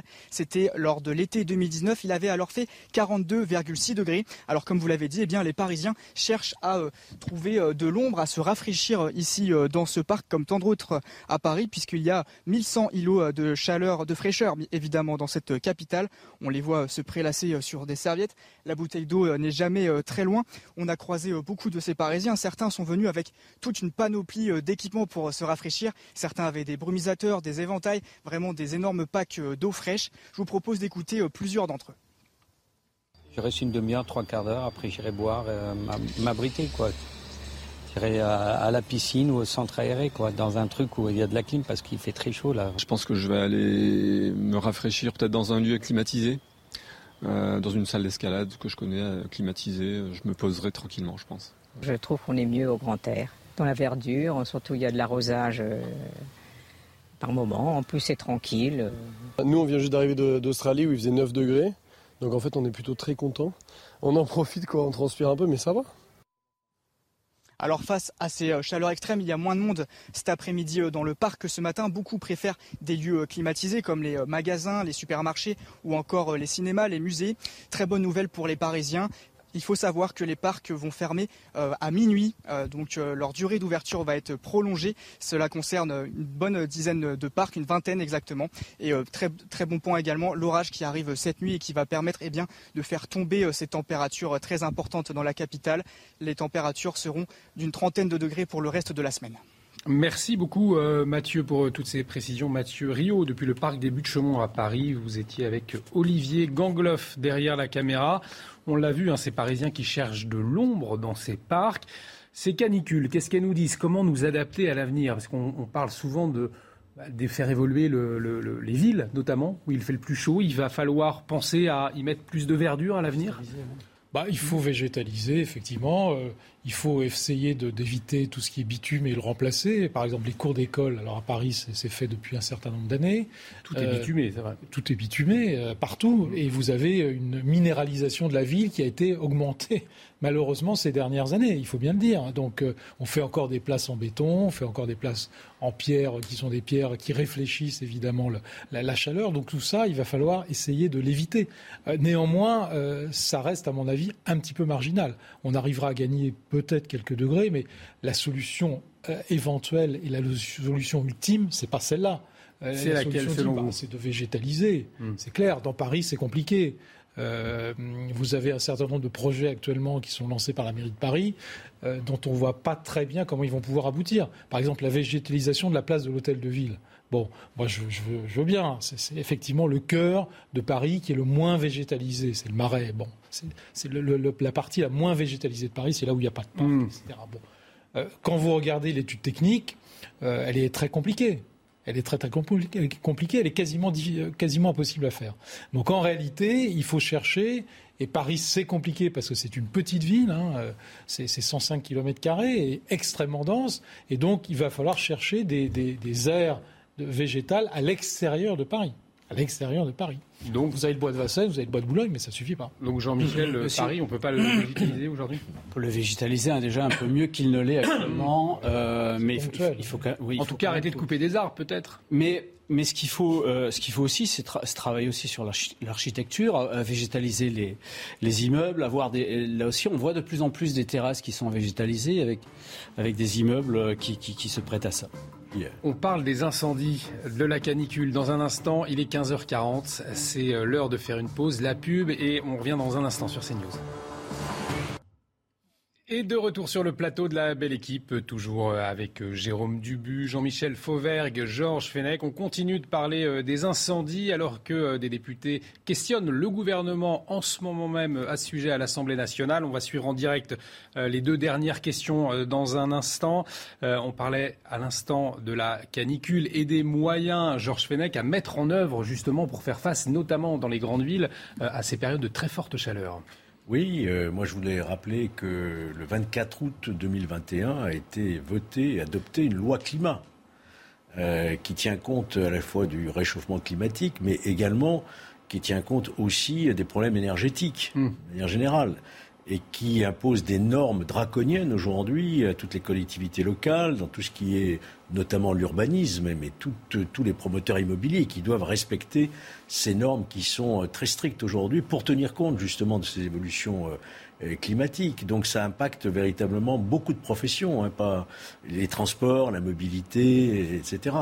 Mais il est évident, évident, me semble-t-il, que ces, ces, problèmes aujourd'hui d'incendie euh, de ce niveau-là mérite, je l'ai dit tout à l'heure, une commission d'enquête parlementaire pour faire la lumière, vraiment qu'on ait un point très clair sur qu'est-ce que notre protection civile en France aujourd'hui. Mmh. Quand on entend euh, les pilotes de Canadair, ils n'ont ils pas le même avis que la direction euh, civile sur l'état de ces, de ces Canadair, sur leur un certain nombre qui sont au sol pour des questions de maintenance, par exemple. Donc euh, il y a un ministre intérieur qui nous dit qu'on a la, première flotte en Europe. Moi, je veux bien le croire, mais encore faut-il qu'on ait véritablement une idée très très claire sur ce qu'est la protection civile, les moyens, les effectifs et ce qu'il faudrait faire pour euh, être encore plus performant. Une commission d'enquête parlementaire. c'est ce que je pense, oui. Vous rejoignez Georges Fenech? Il y a un rapport qui va sortir du Sénat. c'est intéressant comme idée, mais les commissions parlementaires, elles sont, elles, elles, elles sont demandées euh, pour n'importe quel incident, n'importe quel, euh, quel problème qui n'a pas cette importance-là. Là, pour le coup, euh, pour le coup, ça peut être une idée euh, sans esprit polémique. Hein, oui, oui. Pour, le coup, ça peut être une idée pour faire le point. Et d'ailleurs, c'est un des rôles du Parlement que de que de voir comment les lois sont appliquées. Euh, c'est pas seulement les voter les lois, c'est aussi contrôler l'action de l'action du gouvernement, voir comment les lois sont votées, peut-être aussi contrôler l'action des, des euh, des, des, collectivités, des collectivités de, de, de, de, tout, des administrations surtout en particulier, voilà le mot que je cherchais, qui est pourtant simple. Euh, c'est, et, pourquoi pas une, une, commission d'enquête, oui, sur ces feux.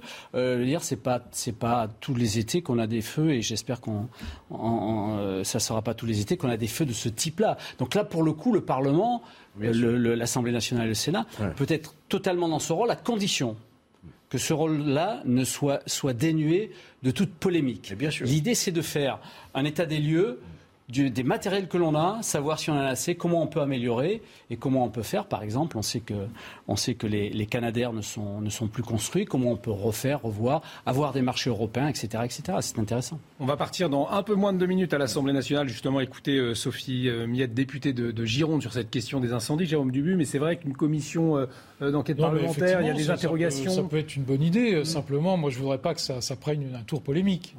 c'est déjà un peu, un peu le cas actuellement, hein, je l'ai dit tout à l'heure. Depuis quelques jours, on sent monter un peu cette petite musique. Hmm. On nous a dit euh, à l'Assemblée cet après-midi qu'il fallait réintégrer, par exemple, les pompiers qui n'étaient pas vaccinés. Ça représente 200 personnes sur 250 euh, 000 pompiers. C'est complètement dérisoire, professionnel. Il y a plusieurs milliers de bénévoles. Hein. D'accord, ok. Volontaires. voilà, donc on commence par là, on, voit que la polémique monte, alors que les conditions sont à l'Union nationale sur ces sujets-là.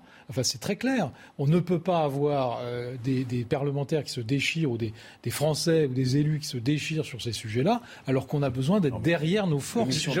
Jérôme, une commission d'enquête parlementaire, moi, il se trouve que j'en ai présidé, j'en fais partie d'un certain nombre s'en souvient, bien entendu. Euh, vous avez tous les partis sont représentés, bien hein, sûr, euh, au rata, bien sûr, mais dans une commission d'enquête, on travaille ensemble, euh, sans esprit au possible de polémique, justement, pour faire un état des lieux et faire des propositions. Et donc on est vraiment le Parlement, elle est dans son rôle de contrôle, effectivement. Il y a une commission d'enquête, elle est toujours équilibrée, elle, elle rend, c'est bon. Mais quand, quand on voit, c'est un autre sujet qui n'a rien à voir avec les incendies, quand on voit l'exploitation qui a été faite par la commission d'enquête sénatoriale sur l'affaire entre guillemets McKinsey, si vous voulez, on peut craindre. Allez, on va, on va à l'Assemblée nationale. On, en débat après. L'Assemblée nationale, Sophie Met tout de suite. Mes collègues girondins à cette question. Le massif forestier des Landes de Gascogne brûle. Les feux sont particulièrement violents dans les secteurs de l'Andiras et de la Thèse de Bûche. Qu'il s'agisse de forêts usagères ou à visée économique. La forêt brûle aussi en Finistère, Montaré et dans le sud-est. De gigantesques feux ont ravagé presque 19 370 hectares à cette heure de végétation, soit presque deux fois la surface de Paris, malgré les importants moyens déployés. Un troisième feu s'est déclaré hier dans le Médoc. Des évacuations préventives des communes sont réalisées. Vous-même, Monsieur le Ministre, Madame la secrétaire d'État Bérangère Couillard et le président du Sénat Gérard Larcher se sont rendus sur place et je vous en remercie. Je tiens bien sûr à saluer aussi devant vous tous, chers collègues, le dévouement extraordinaire des élus locaux, des maires, leurs conseillers municipaux, des services de l'État, du département, de la région Nouvelle-Aquitaine. Et évidemment le travail des soldats du feu qui est tout simplement héroïque de jour comme de nuit. Merci pour eux. Un mot également pour les forestiers qui ont mis à disposition leurs équipes, les hommes, leur matériel pour combattre le feu. Mais aussi, ne l'oublions pas, la préfète Bussiot, les sous-préfets Ferrier et Loustic, qui sont exceptionnels, la sécurité civile, la DFCI, l'ONF, tout simplement les citoyens et la formidable solidarité entre eux. Tous ont travaillé de jour comme de nuit. Notre devoir est d'agir Pour la suite, face aux grands feux, des actions de prévention sont essentielles. Il faut apprendre à retrouver des usages respectueux de la forêt, former les citoyens, sanctionner durement les actes criminels. Notons aussi que les moyens des, des SDIS, si précieux, s'appuient sur une cartographie qui date de 2002 et qui mérite d'être mise à jour. Avec l'accroissement de la population. Collègues, je vous remercie. Euh, monsieur euh, Gérald Darmanin, ministre de l'Intérieur et des Outre-mer.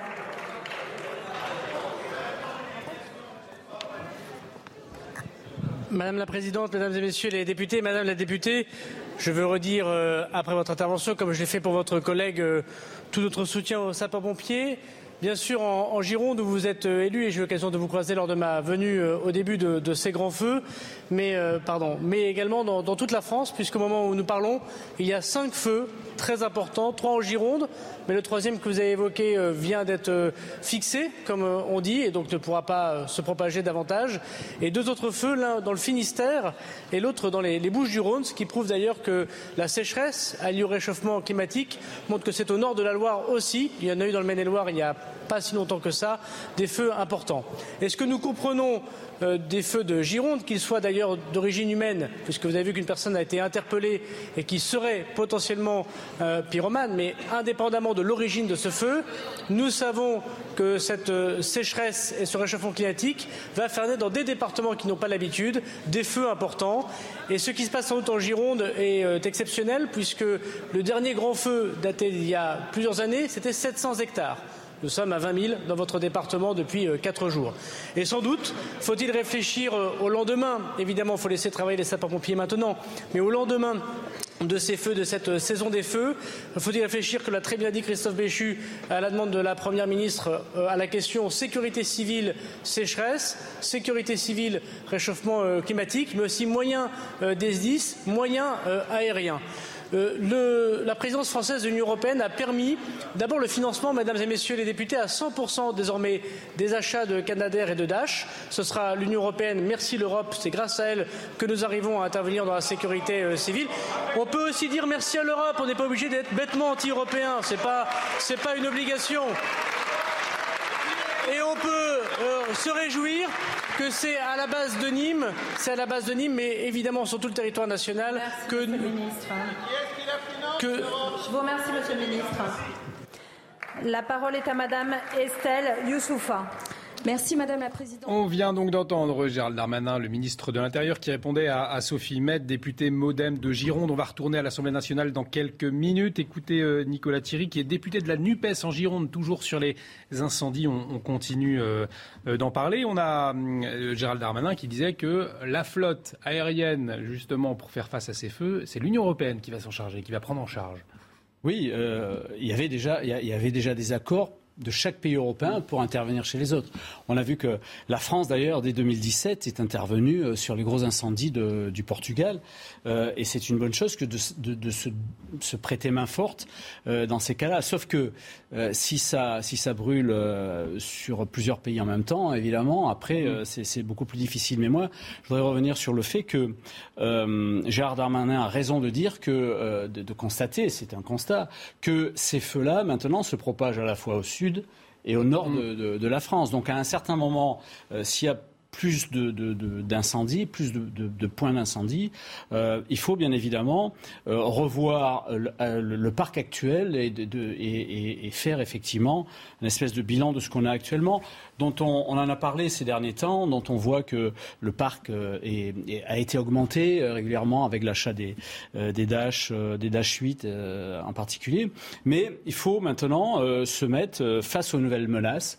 On a des menaces climatiques importantes. Il faut se mettre face à ces nouvelles menaces-là et de faire un bilan et de faire en sorte aussi de, de, de, de mettre notre, nos, nos moyens en adéquation avec cette menace-là en se servant aussi des financements européens et on voit que l'Europe là est, est véritablement d'un gros, gros, secours. C'est vrai, Jérôme Dubu. Aujourd'hui, on a une base, une unique base à Nîmes pour les Canadair, mmh. euh, les Dash pour une intervention. On a vu que ça a brûlé dans les monts d'arrêt en Bretagne, une première. Ça brûle aussi dans la Sarthe, à l'ouest de la France.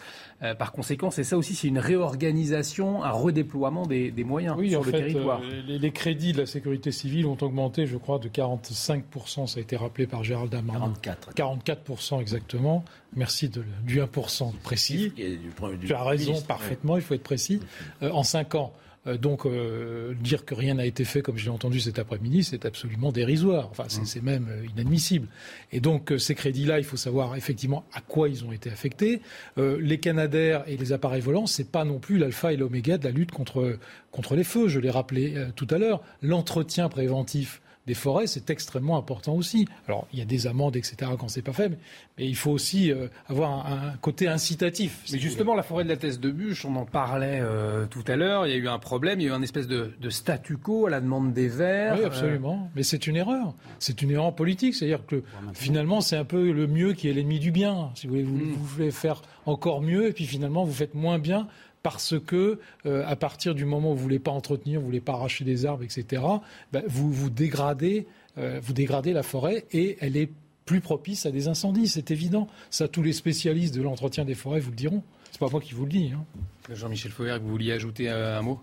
Oui, je voulais ajouter, puisque euh, on, on parlait euh, tout à l'heure de, de la loi climat, euh, il y a eu une loi sur la, sur la sécurité civile et sur le, sur le travail des pompiers, qui est la loi Matras, euh, qui, euh, qui a été votée en, en 2021, en novembre 2021, si euh, je, je ne m'abuse, et qui euh, voit effectivement euh, tous ces problèmes-là, en particulier le problème des, des, des pompiers volontaires, euh, la protection des, des, des pompiers aussi, des sapeurs-pompiers, euh, et aussi la, la nécessité, l'obligation même aux communes euh, d'avoir des plans euh, justement de lutte contre cet incendie-là, de ces incendies, et, et, et contre les, les gros, les, les- les grosses problématiques euh, du, du moment. On va à l'Assemblée nationale. Euh, on vous écoute après Nicolas Thierry, député de la NUPES, qui s'exprime. 19 000 hectares de forêt partis en fumée, 37 000 personnes déplacées, des milliers d'animaux sauvages en proie aux flammes. La Gironde brûle d'un feu monstrueux, combattu avec abnégation par les pompiers dont je veux ici saluer le courage. Partout en France, nous suffoquons. Voilà l'effet du dérèglement climatique qui nous accable. Ne voyons pas ici la main du destin, mais celle du renoncement. Nos territoires souffrent non pas seulement de la canicule, mais bel et bien de l'inconséquence des gouvernants qui n'ont cure de l'avenir écologique du monde. Nous avons été trahis depuis trop longtemps et par trop de dirigeants. Les belles promesses ont succédé aux grands discours, à l'inaction a succédé à l'immobilisme. Les forêts qui brûlent laissent nos dernières illusions en cendres. Alors même la première, Madame la Première ministre, vous avez le choix. Soit rejoindre la cohorte honteuse de ceux qui nous ont enfoncés dans la crise écologique, soit être la Première ministre qui affrontera avec lucidité le nouveau régime climatique engendré par un capitalisme financier sans morale et sans limite qui nous mène à notre destruction. Le nouveau régime climatique, c'est la nature déboussolée, les espèces menacées et les plus précaires martyrisées par l'injustice environnementale. Car si les humains naissent libres et égaux en droit, partout, les risques écologiques frappent d'abord les plus démunis. S'adapter, c'est essentiel, mais ne suffira pas.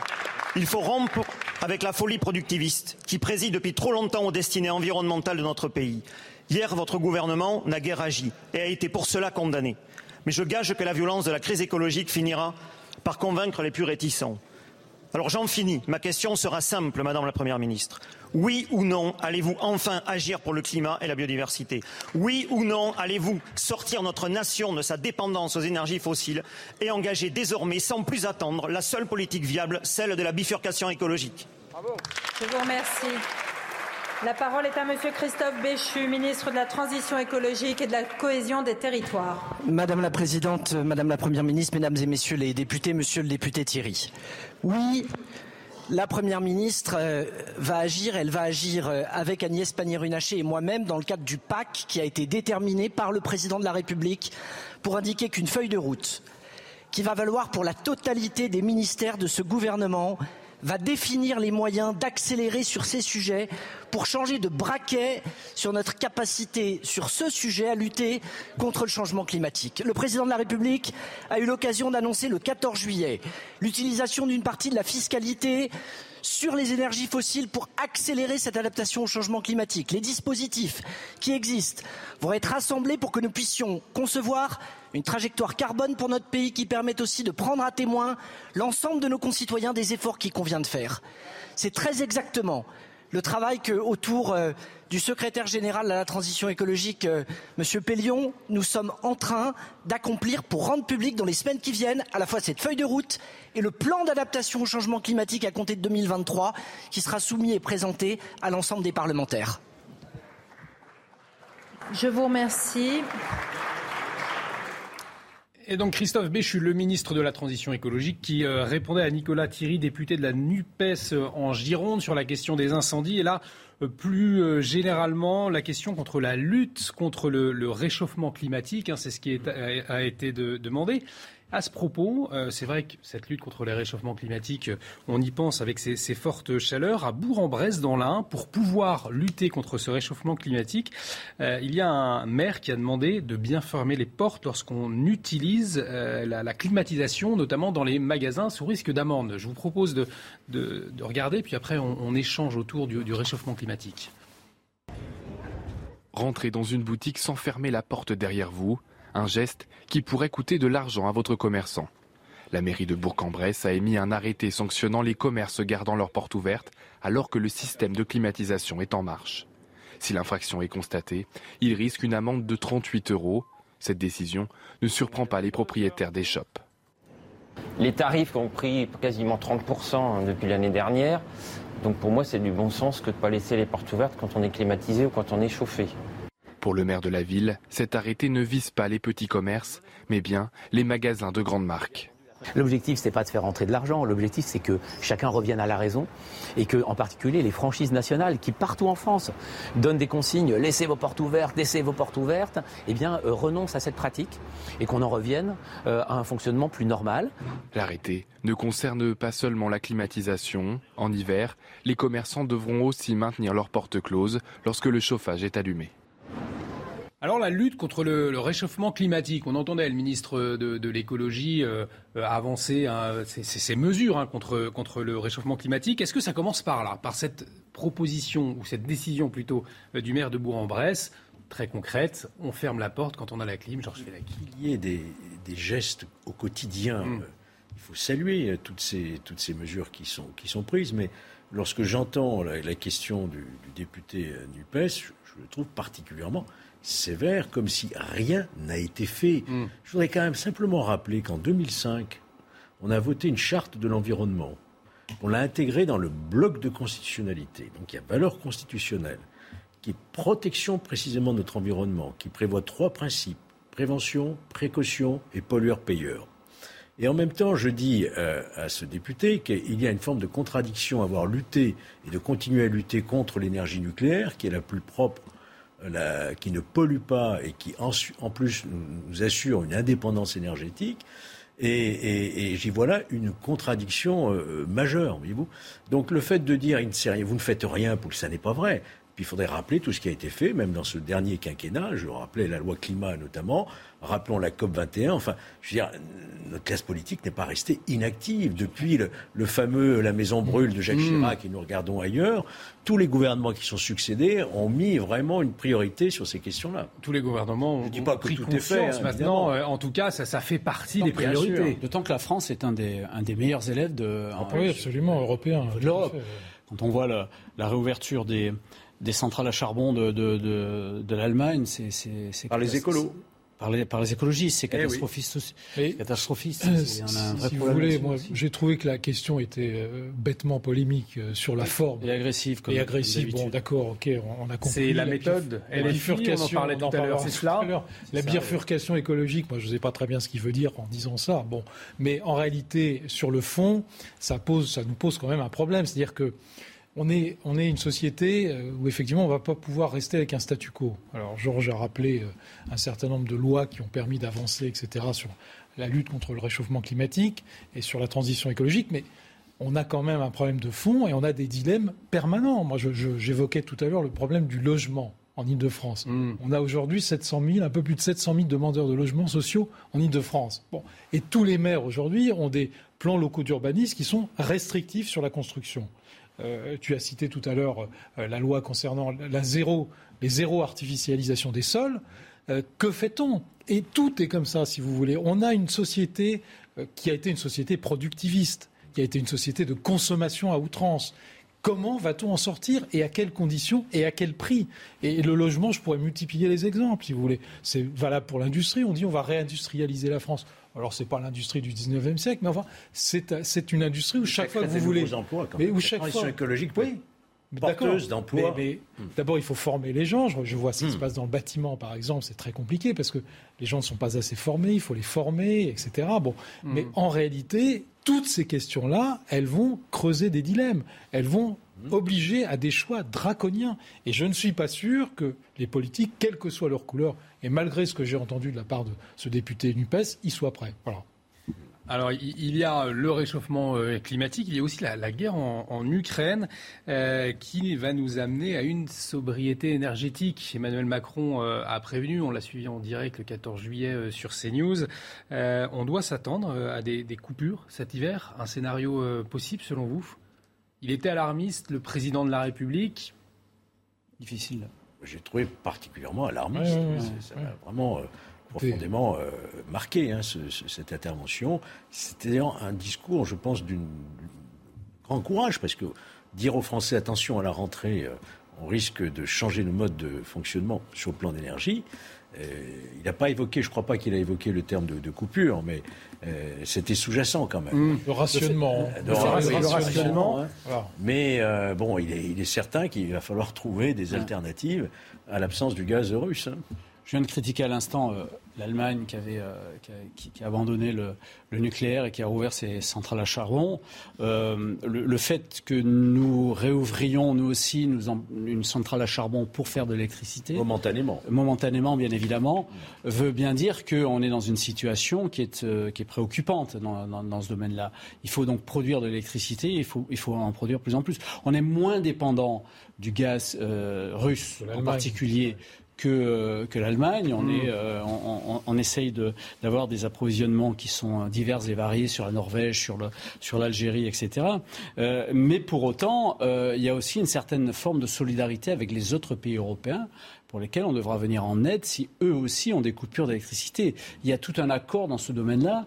Et donc, euh, il a été, euh, effectivement, le, le- le- le président de la République a été dans ce domaine-là. euh, il, a, il a fait un discours de, de responsabilité, dirons-nous. Vérité. Vous vouliez réagir Non, juste pour dire qu'il y avait eu des avertissements de la part de Vladimir Poutine, qui utilise euh, ces matières premières, que ce soit les céréales, que ce soit.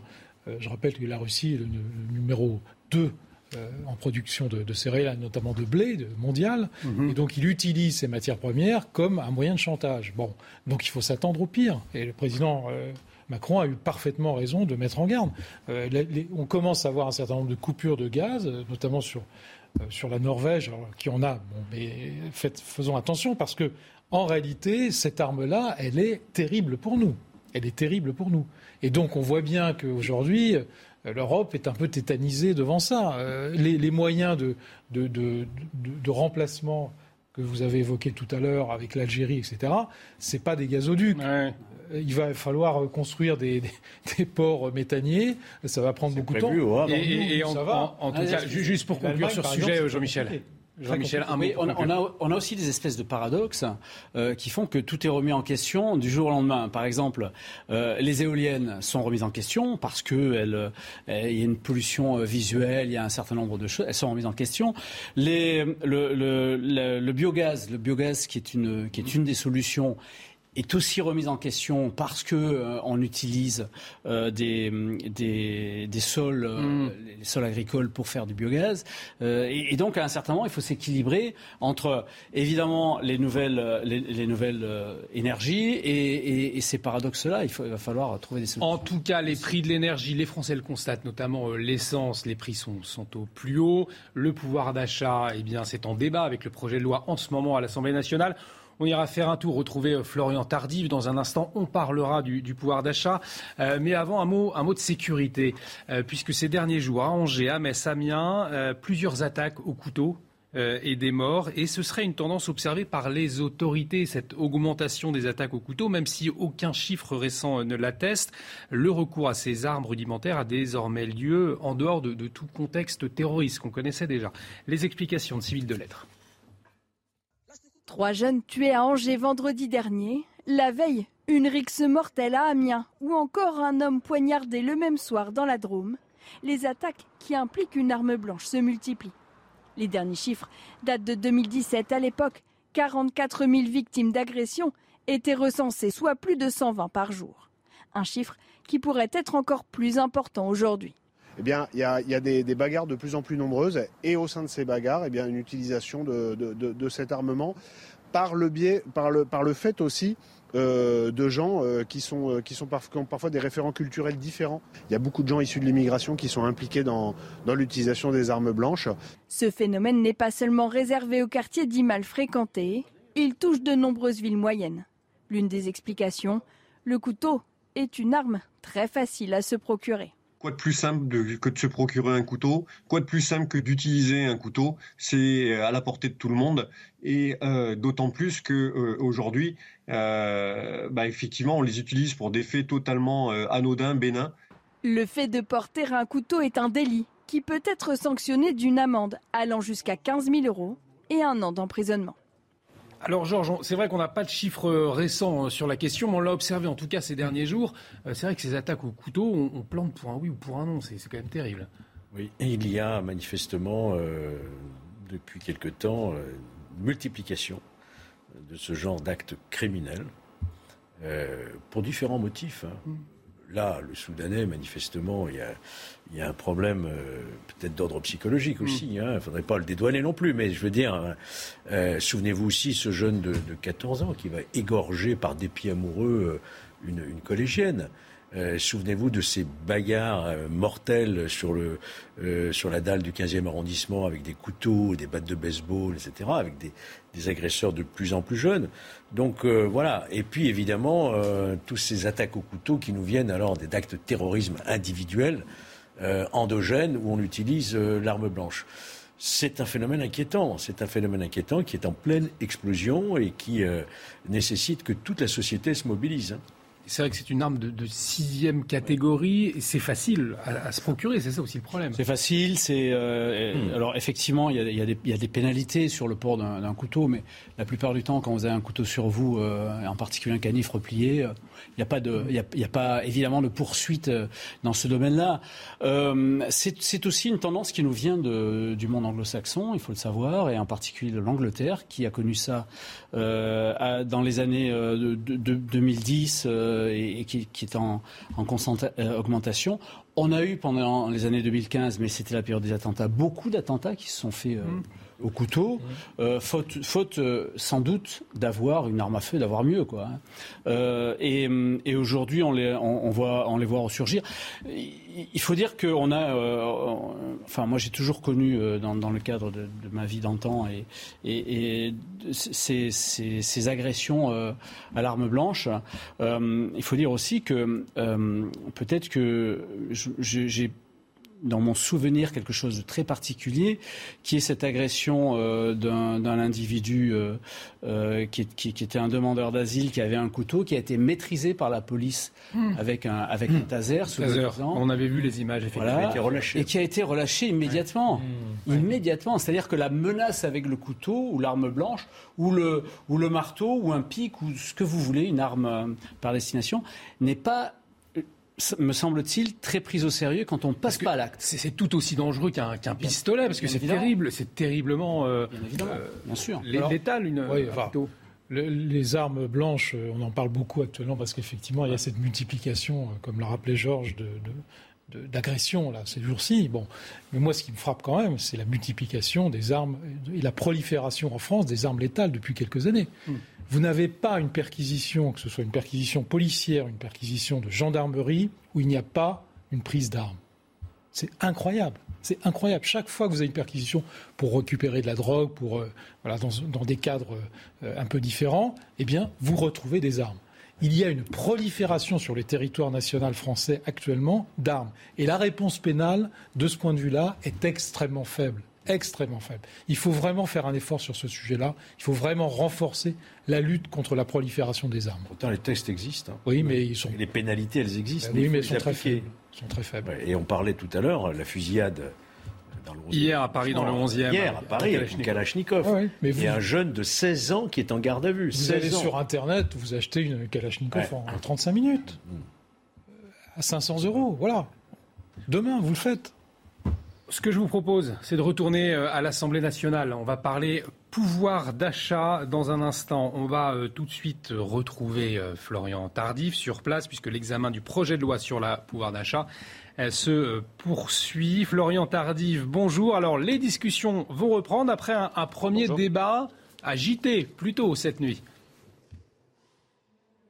Oui, tout à fait. Nous en sommes toujours à l'étude de l'article premier de ce texte qui contient une vingtaine euh, d'articles. Article premier euh, dont euh, l'objet est de tripler, je le rappelle, la prime partage de la valeur, dite prime Macron, jusqu'à tard hier soir pour vous expliquer ce qui s'est passé ici à l'Assemblée nationale. Les députés se sont écharpés sur l'objet même de cet article. C'est une prime en fumage injuste, ont estimé les députés de la NUPES qui auraient préféré c'est en tout cas ce qu'ils ont expliqué à chacune de leurs interventions euh, en séance, que euh, les débats se portent sur une revalorisation euh, globale des salaires. À l'inverse, Marine Le Pen et ses députés du groupe Rassemblement national ont poursuivi la stratégie que la présidente du groupe a mis en place au début de cette législature, d'être dans une opposition constructive. Certes, ces mesures ne vont pas assez loin à ses yeux, mais c'est mieux que rien. C'est ce qu'elle a expliqué au tout début de cette séance en ajoutant que euh, les députés du Rassemblement euh, national seraient potentiellement enclins à voter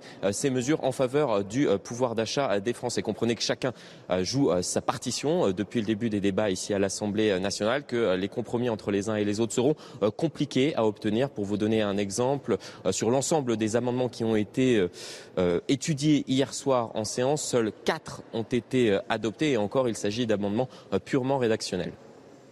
Merci beaucoup Florian pour toutes ces précisions. Florian Tardif en direct de l'Assemblée nationale. Vous êtes accompagné de Florian euh, Paume. Alors euh, Florian Tardif nous le disait, on se souvient de la volonté de compromis affiché hier par le ministre de Bruno Le Maire.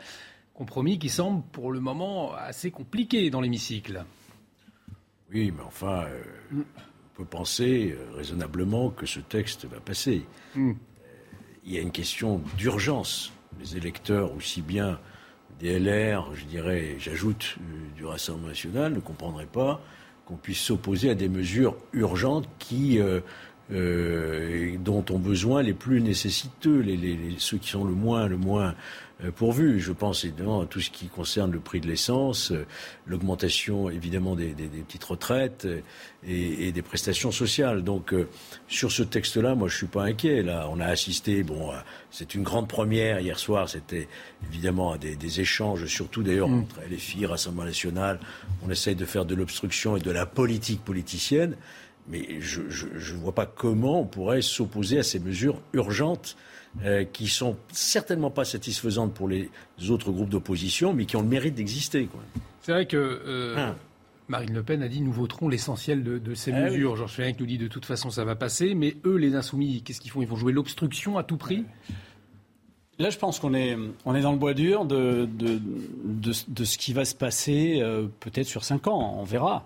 Euh, c'est-à-dire que vous allez avoir des, des, majorités. Alors, on verra, on verra au bout de ce texte. Hein, mm. Pour l'instant, j'anticipe un peu. On, vous allez avoir des majorités euh, de textes qui vont se former avec des, des, attitudes vraiment, vraiment différentes. Sur la forme, on a une, un groupe extrémiste, les LFI, qui sont même extrêmes dans leurs propos, en fumage, etc., qui sont...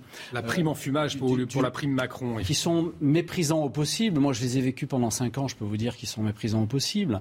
Euh, et de l'autre côté, en, effet miroir inversé, vous avez le, le Rassemblement national qui, euh, dont, la, dont la leader Marine Le Pen calme, calme le jeu en disant les choses sont intéressantes. bon, ça va pas évidemment là où on voulait, jusqu'au bout de, de ce qu'on voulait, mais euh, on ne va pas se, se, se, passer de ça. Donc, elle, elle, euh, y a, je pense qu'il y a des attitudes qui sont des attitudes euh, l'un par rapport à l'autre qui, qui, se regardent et qui sont des attitudes de, de miroir inversé comme ça. Un effet de miroir inversé, Oui, alors ça va plus loin que ça. Moi, je pense qu'il y a des problèmes idéologiques, c'est-à-dire que il y a une idéologie qui est défendue par LFI et une partie de la NUPES, notamment une partie du groupe écologiste, mm. qui a les mêmes, les mêmes procédés et les mêmes réflexions que, LFI, euh, qui n'est pas compatible avec la société dans laquelle nous sommes. C'est-à-dire que ce sont des gens qui veulent remettre en cause notre société, les fondements de notre société. J'ai regardé un peu le débat sur la prime Macron. Mm. C'était très significatif.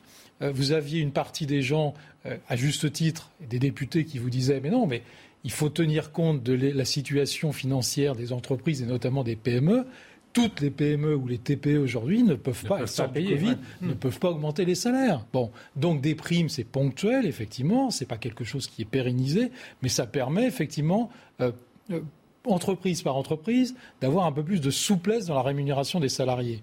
Et d'ailleurs, vous avez aujourd'hui en France 40 000 40 000 accords d'entreprise qui sont signés tous les ans. Personne n'en parle. Mmh. Et dans ces 40 000 euh, accords d'entreprise, vous avez beaucoup d'augmentation de, la rémunération des salariés dont on ne parle jamais. Par exemple, le secteur de la restauration a en début d'année signé euh, dans sa branche, la branche hôtellerie-restauration, entre la plupart des syndicats, sauf la CGT, et euh, le patronat de l'hôtellerie, une augmentation de 10% des salaires qui sera étalée sur un an. Hmm. Personne n'en parle aujourd'hui. Bon, mais c'est comme ça qu'il faut procéder, c'est par la négociation et non pas par l'imposition. Or, ce que j'ai entendu de la part de LFI et d'un certain nombre d'autres députés, c'est une imposition par l'État des règles de la société. ça ne fonctionne pas comme ça. Allez, on continue d'en parler. Il est 16h23. On fait euh, une pub. On se retrouve dans un instant. À tout de suite sur CNews. En fait, en fait elle est de retour sur le plateau de la belle équipe, si vous nous rejoignez, toujours avec euh, Jérôme Dubu, Jean-Michel Fauvergue et Georges euh, Fenech. On va revenir sur l'actualité de la journée, les incendies. On va retrouver Régine Delfour dans un instant à la teste de bûche. Mais tout de suite, il est presque 16h30. Le temps de retrouver Vincent Farandège pour un point sur l'actualité. C'est à vous, Vincent. En Gironde, les animaux sont évacués de la Teste de Bûche. Les fumées toxiques sont dangereuses pour les animaux du zoo de la ville. Une dizaine d'entre eux n'a malheureusement pas survécu. Le reste a été évacué vers celui de Pessac, à Bordeaux. La vague de chaleur touche toute l'Europe. Des records de chaleur ont été battus chez nos voisins anglais. Des températures au-delà des 40 degrés ont été atteintes. Le pays est placé en alerte rouge, chaleurs extrêmes. Et puis l'Union européenne a ouvert aujourd'hui les négociations avec l'Albanie et la Macédoine du Nord en vue de leur intégration dans l'Union. Les deux pays rejoignent ainsi deux autres pays des Balkans, à savoir la Serbie et le Monténégro. Néanmoins, le processus s'annonce particulièrement long. Merci Vincent. Vincent euh, Farandèche qu'on retrouve à 17h pour un nouveau point complet sur l'actualité. Je vous le disais à la une, les incendies donc en Gironde qui se poursuivent. Plus de 19 000 hectares partis en fumée, environ 2000 sapeurs-pompiers mobilisés. Des renforts sont venus euh, de toute la France. Régine Delfour, euh, vous êtes sur place pour CNews. Vous suivez attentivement la, situation sur place avec, Sarah avec Sacha Robin. Et donc, les secours qui euh, travaillent justement pour empêcher le feu de s'étendre, hein, Régine. Oui, Olivier, c'est exactement ça, euh, puisque ici, euh, à la Teste de Bûche, 6500 hectares ont, brûlé. Hein. et d'ailleurs, derrière moi, vous devez apercevoir cette fumée qui, avec les vents, devient de plus en plus... elle se rapproche. Nous, nous avons vu pendant une demi-heure, il y avait un, un bal de deux Canadaires qui se re pour, euh, pour, euh, pour mettre de l'eau hein, sur, euh, sur cette partie qui, qui fume. Alors c'est sur la route du zoo, hein, le zoo qui a été évacué hier. Hein, en partie parce qu'en fait c'est 363 animaux qui ont été évacués. Les, animaux les plus imposants, eux, sont restés là-bas. Et puis pendant le transfert, il y a une dizaine d'animaux qui, qui n'ont pas survécu dû à la chaleur notamment et au stress. Alors ici, les pompiers donc doivent lutter évidemment par rapport à ces flammes, puisque le vent, le vent est quand même très important ici. Donc c'est un facteur évidemment qui, qui est à prendre en compte avec une, hydro, une hygrométrie qui est, qui est très basse. Hein. elle est en dessous de 30. Et puis même si les températures ont baissé, puisque maintenant il fait 28 degrés, euh, ce sont des facteurs très, très inquiétants. Et donc les, les pompiers, vous l'avez dit, viennent de tous les coins de France. Nous avons vu différents départements ici. Ils se relaient, ils travaillent la nuit. Ici, c'est 950 pompiers qui sont euh, euh, mobilisés. On entend euh, le bruit d'un canadair, vous allez le voir à l'image. Et en fait, il se relaie là depuis à peu près une demi-heure. C'est-à-dire que le feu n'est pas très très loin de nous, Olivier. Et je vous rappelle quand même qu'ici, à la Thèse de Bûche, 8000 personnes ont été évacuées hier. Au total, ça fait 20 000 personnes qui ont été évacuées de cette commune. Merci beaucoup Régine pour euh, toutes ces précisions. Vous êtes donc à la teste de bûche avec Sacha Robin et la question autour euh, des incendies, eh bien, elle a été abordée à l'Assemblée nationale cet après-midi par euh, les députés lors des questions au gouvernement. Christophe Béchu, le ministre de la Transition, a pris notamment la parole sur le sujet. Je vous propose de l'écouter. L'autre grand sujet, ce sont les couloirs qui permettent aux sapeurs-pompiers d'intervenir, les couloirs de défense contre l'incendie. Dans les forêts qui sont gérées par l'ONF, 25% du massif forestier national, ces couloirs existent. Dans les 75% de forêts privées, il arrive que des associations d'usagers s'opposent à la réalisation de ces couloirs, rendant extrêmement complexe l'intervention des secours-pompiers. Et donc, mesdames et messieurs, hurler sur un sujet comme celui-là ne résoudra rien. Merci. Alors on le voit bien, c'est la, question des couloirs de, défense hein, euh, qui, est au, cœur du débat aujourd'hui. Hein, bah, pas seulement, c'est ce que je disais tout à l'heure, mm. c'est-à-dire la prévention, l'entretien, etc. Et, comme la forêt française, les deux tiers appartiennent à des propriétaires privés, parfois les propriétaires privés sont volontaires pour entretenir, mais n'en ont pas les moyens. Donc il y a un vrai sujet euh, là-dessus. Peut-être que la commission d'enquête euh, qui, est appelée des vœux de, Georges mm.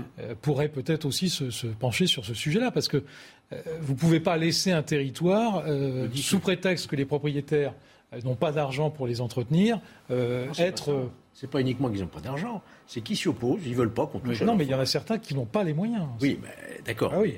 À partir du moment où il y a une question de sécurité publique et d'ordre public, et de protection des populations, chacun doit bien comprendre que l'État doit imposer d'une manière radicale, je dirais, ces aménagements, ces couloirs, parce qu'il ne s'agit pas uniquement d'une propriété privée, il s'agit aussi d'un risque d'extension d'un feu chez d'autres.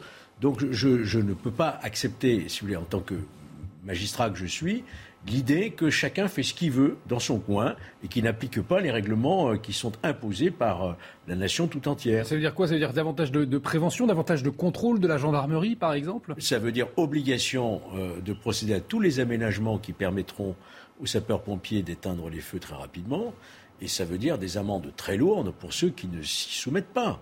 Euh, voilà. Après, il y a la question effectivement euh, des moyens. Alors, il faut voir comment, effectivement, comment les collectivités locales peuvent aider à ces, à ces infrastructures. C'est quand même euh, non, mais moi, je veux bien qu'on taxe les gens qui font pas les travaux. Je comprends très bien que. Le débroussaillage est obligatoire. Oui, mais débroussaillage, ah, le passage ah. Des, voies euh, pompiers, ça, tout ça est obligatoire. Mais vous taxez des gens qui, pour certains, n'ont pas les moyens d'entretenir. Mm. C'est quand même un point fondamental. Ça sert à rien de dire on va vous mettre une amende, une amende de 150 000 euros. je n'ai pas les moyens de le faire. Comment je fais? C'est pas une réponse satisfaisante, ça. Bah, je suis désolé, mais enfin, c'est une réponse pratico-pratique en tout cas. Donc il faut trouver une solution. Il faut trouver une solution. L'amende de 150 000 euros, c'est pour, pour ceux qui mettent le feu, hein. c'est pas pour ceux, qui, ont oublié de débroussailler. Euh, elle est beaucoup plus basse, évidemment, c'est pour ceux qui ont oublié de débroussailler. D'ailleurs, le, le débroussaillage et l'entretien de la forêt, c'est pas uniquement pour les feux c'est pour le bien de la forêt elle-même. La, forêt dans, nos contrées euh, européennes en particulier, c'est pas une forêt qui pousse toute seule et qui se nourrit toute seule. Il faut l'entretenir. Pourtant, pourtant, certains voudraient laisser la nature reprendre. C'est là le paradoxe que, que l'on a, en particulier avec euh, une petite partie de, de ces écologistes. Euh, c'est le, le, gros paradoxe qu'on a, c'est qu'on ne touche à rien. On laisse faire la nature. En réalité, en ne touchant rien et en laissant faire la nature, eh bien, on arrive à des feux phénoménaux de de ce type-là, et c'est un vrai désastre. Donc il faut effectivement respecter les lois et les textes qui sont aujourd'hui, qui ont été votés et qui sont aujourd'hui euh, peu appliqués. Il faut les faire respecter et il faut que, que, chacun les respecte. Et si les propriétaires privés n'arrivent pas ou n'ont pas les moyens de respecter ces textes-là, il faut que l'État se substitue. Il faut trouver des solutions, que l'État se mmh. substitue mmh. et qu'il y, ait des, des contrôles, euh, des contrôles là-dessus. Mais il ne faut pas rester. En... Et puis il faut surtout plus faire aux écologistes et en particulier à l'écologiste euh, du Sénat que l'on a vu depuis quelque temps. Il ne faut plus faire ces réponses-là. Parce que dans la réponse, on dit, euh, la, la, ministre dit oui, bon, d'accord, je suis d'accord avec vous, on va faire une commission. C'était il y a un an, juillet 2021. On ne sait pas ce qu'elle a dit, la commission. Et personne ne connaît. Et la, commission, effectivement, a disparu dans les couloirs du monde. Et entre-temps, on a un feu gigantesque et on ne sait pas ce qui s'est passé. En tout cas. dit le journaliste dans son tweet, j'ai trouvé. Voilà, il a dit vous avez voulu préserver euh, la forêt, vous n'avez plus de forêt. Oui, le mieux est l'ennemi du bien, ah, c'est ce que je disais tout à l'heure. Mais euh, loin de moi l'idée de protéger les, propriétaires qui ne font pas, qu'on ne se méprenne pas sur ce que j'ai dit. Simplement, il y a des faits précis. Vous soulignez, il y en a qui ne peuvent pas entretenir, qui n'ont pas les moyens. Sur lesquels on n'avancera pas hmm. si on ne trouve pas une solution financière d'aide, c'est tout. Voilà. Alors, les, les, incendies en Gironde, ont... On y revient euh, tout au long de la journée, bien évidemment, sur CNews. Patrick, Patrice Boisfer, euh, à 17h, euh, y reviendra dans Punchline avec nos équipes sur place. Régine Delfour, qu'on a entendu il y a un instant. Mais je vous propose maintenant de revenir sur la, France qui vient de rapatrier du nord-est de la Syrie 51 personnes, 16 femmes, 35 enfants.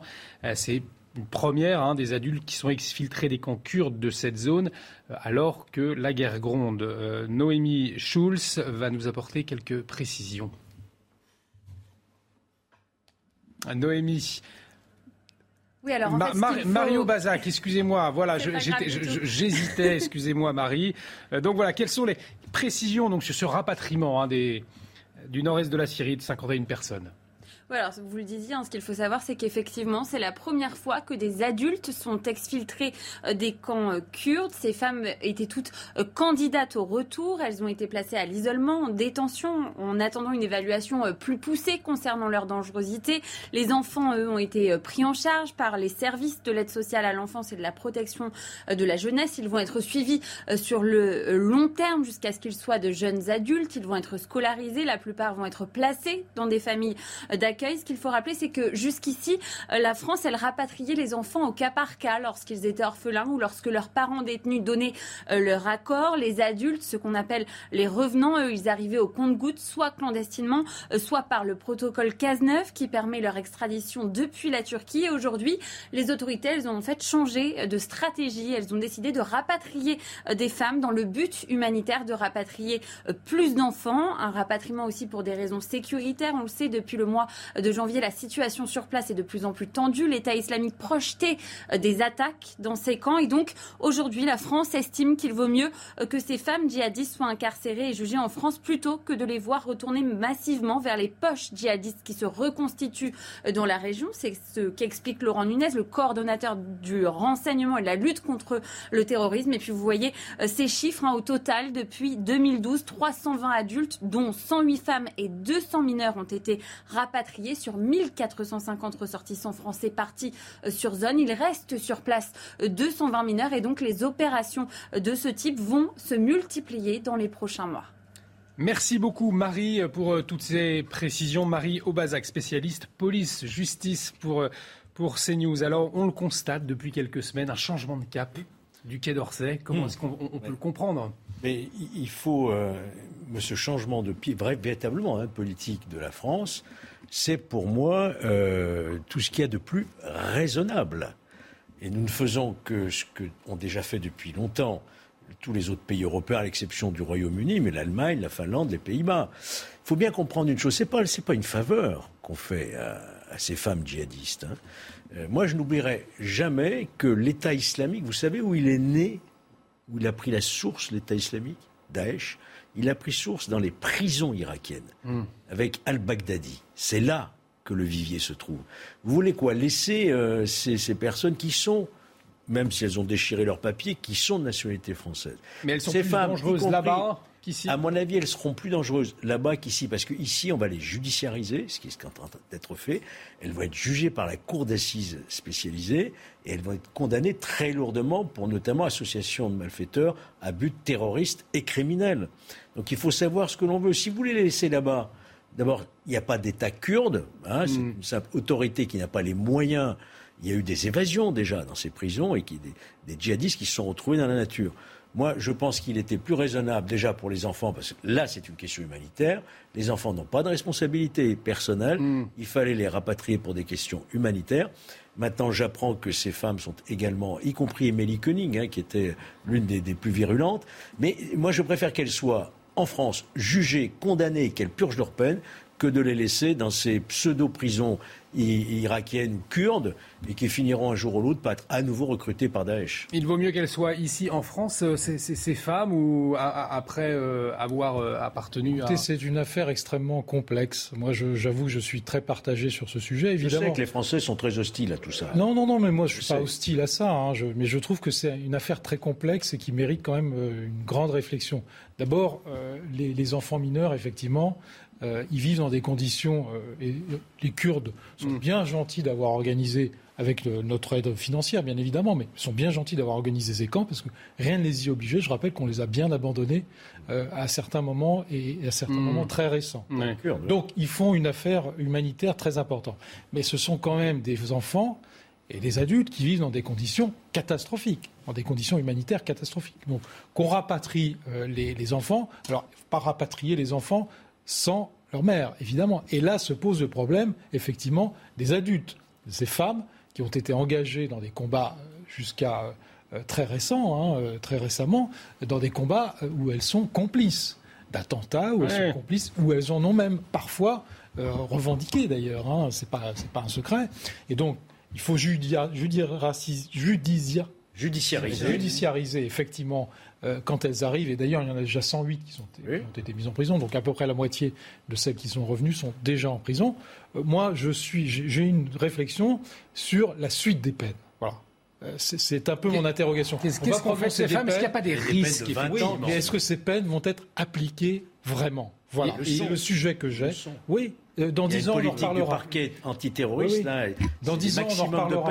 On en reparlera, euh, Georges, Parce dans que, 10 ans. Ouais. Ouais, Jean- Jean- c'est- mon interrogation. vous parlez d'Émilie Koenig, qui est quand même un profil très inquiétant. Est-ce que euh, C'était une recruteuse. euh, est-ce qu'on va pouvoir déradicaliser ce, ce genre de profil? Alors, vous avez eu euh, deux versions, euh, une version qui va dans ce sens-là, une version qui est euh, modérée. Euh, Permettez-moi d'avoir une troisième version. Moi, je, je suis totalement opposé à ce retour-là, totalement. Euh, nous y voilà, j'allais dire, c'est-à-dire que le temps passant, euh, on, on arrive à euh, se dire que pour peut-être des raisons humanitaires, euh, euh, il faut euh, rapatrier les uns et les autres.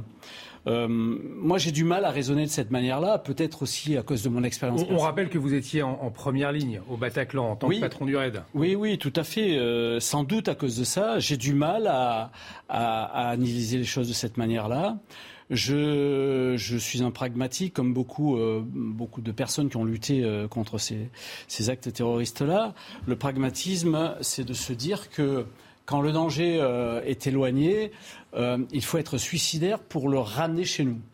Euh, alors, je- j'entends bien ce que dit Georges et, je voudrais pouvoir le partager, sauf que je ne suis pas persuadé que, au bout de quelque temps, là aussi, le temps faisant son œuvre, les gens qui ont été lourdement condamnés, et d'ailleurs, encore faut-il savoir ce que veut dire lourdement condamné en France. Ces gens-là qui ces, terroristes qui, auront été lourdement condamnés, euh, vont être euh, libérés. On va avoir un danger euh, phénoménal à nouveau en France, lutter sur notre territoire alors qu'on a déjà un, terrorisme endémique de notre territoire. Donc, moi, pour moi, c'est une, c'est une aberration. La, politique du gouvernement jusqu'avant de, changer cette politique-là m'allait très bien, c'est-à-dire au cas par cas, sur des enfants, éventuellement, pas tous. Euh, ça m'allait très bien. Euh, Aujourd'hui, je pense qu'on glisse vers euh, un, rapatriement qui va être généralisé. Donc, sans aucun euh, doute euh, dans mon esprit un danger. Sachant que la, la, la, la France représente le premier contingent euh, européen. Ça évolue sur la généralisation. Hein, C'était encore du cas par cas. Hein. D'ailleurs, il y en a déjà 300, un peu plus de 300 qui sont revenus hein, des, des adultes. Donc, ben oui, c'est ça, qui, ça qui m'inquiète. Pas, pas, bien évidemment, c'est très, pas, pas récemment. C'est très inquiétant. Il y a ça, temps ça ne serait pas si c'était déradicalisé. Mais on, moi, j'avoue que, que laisser, laisser, non, moi, je euh, partage laisser pas l'inquiétude de Jean-Michel Faubert. Moi, je, moi, déjà, le terme rapatriement ne va pas bien. Ce n'est pas un rapatriement au sens où on en a connu d'autres rapatriements. Là, mm. c'est une judiciarisation, c'est-à-dire qu'elle est sous l'autorité judiciaire mise en examen, incarcérée et qui sera jugée par une cour d'assises. Et Émilie Koenig, par exemple, elle risque combien? Mais Émilie Koenig, elle risque 20 ans d'emprisonnement. Est-ce qu'elle Je partage non, pas cet avis parce que je pense qu'il y a une politique pas. pénale aujourd'hui qui est très, très stricte, que les parquets requièrent le maximum des peines, on le voit, il y a eu un changement de politique pénale, et qu'ensuite, évidemment, il faudra faire en sorte que les, les juges d'application des peines soient extrêmement restrictifs avant de pouvoir envisager d'ici oui, Georges, où vous pas, vous pouvez pas faire pression sur le juge d'application des peines oui. euh, qui euh, qui non, mais par définition vous préférez quoi alors laisser ces femmes oui.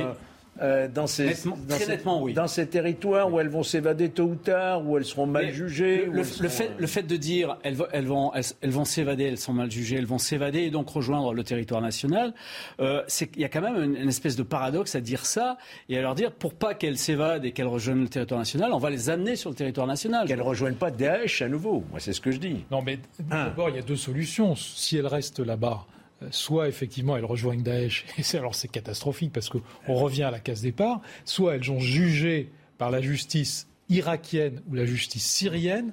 Vous imaginez qu'on fasse confiance à deux justices Ouais. Euh, irakienne ou syrienne. Enfin, ça n'a pas de sens. C'est-à-dire que l'État de droit ne peut pas, pas accepter de laisser à d'autres pays euh, les juger tous les, tous les, pays européens l'ont fait. On était mmh. les derniers.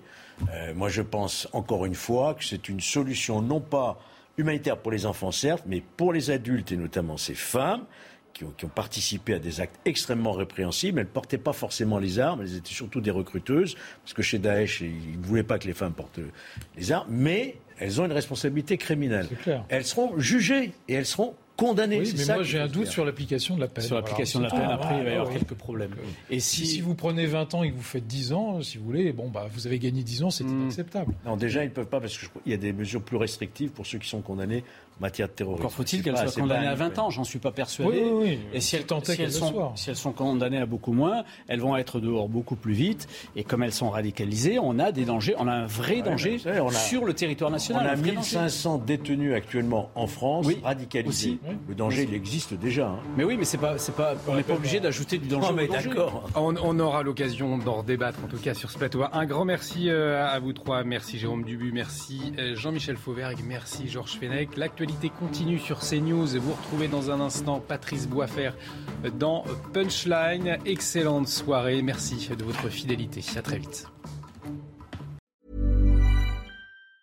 Even on a budget, quality is non-negotiable. That's why Quince is the place to score high-end essentials at 50 to 80% less than similar brands. Get your hands on buttery soft cashmere sweaters from just 60 bucks, Italian leather jackets, and so much more.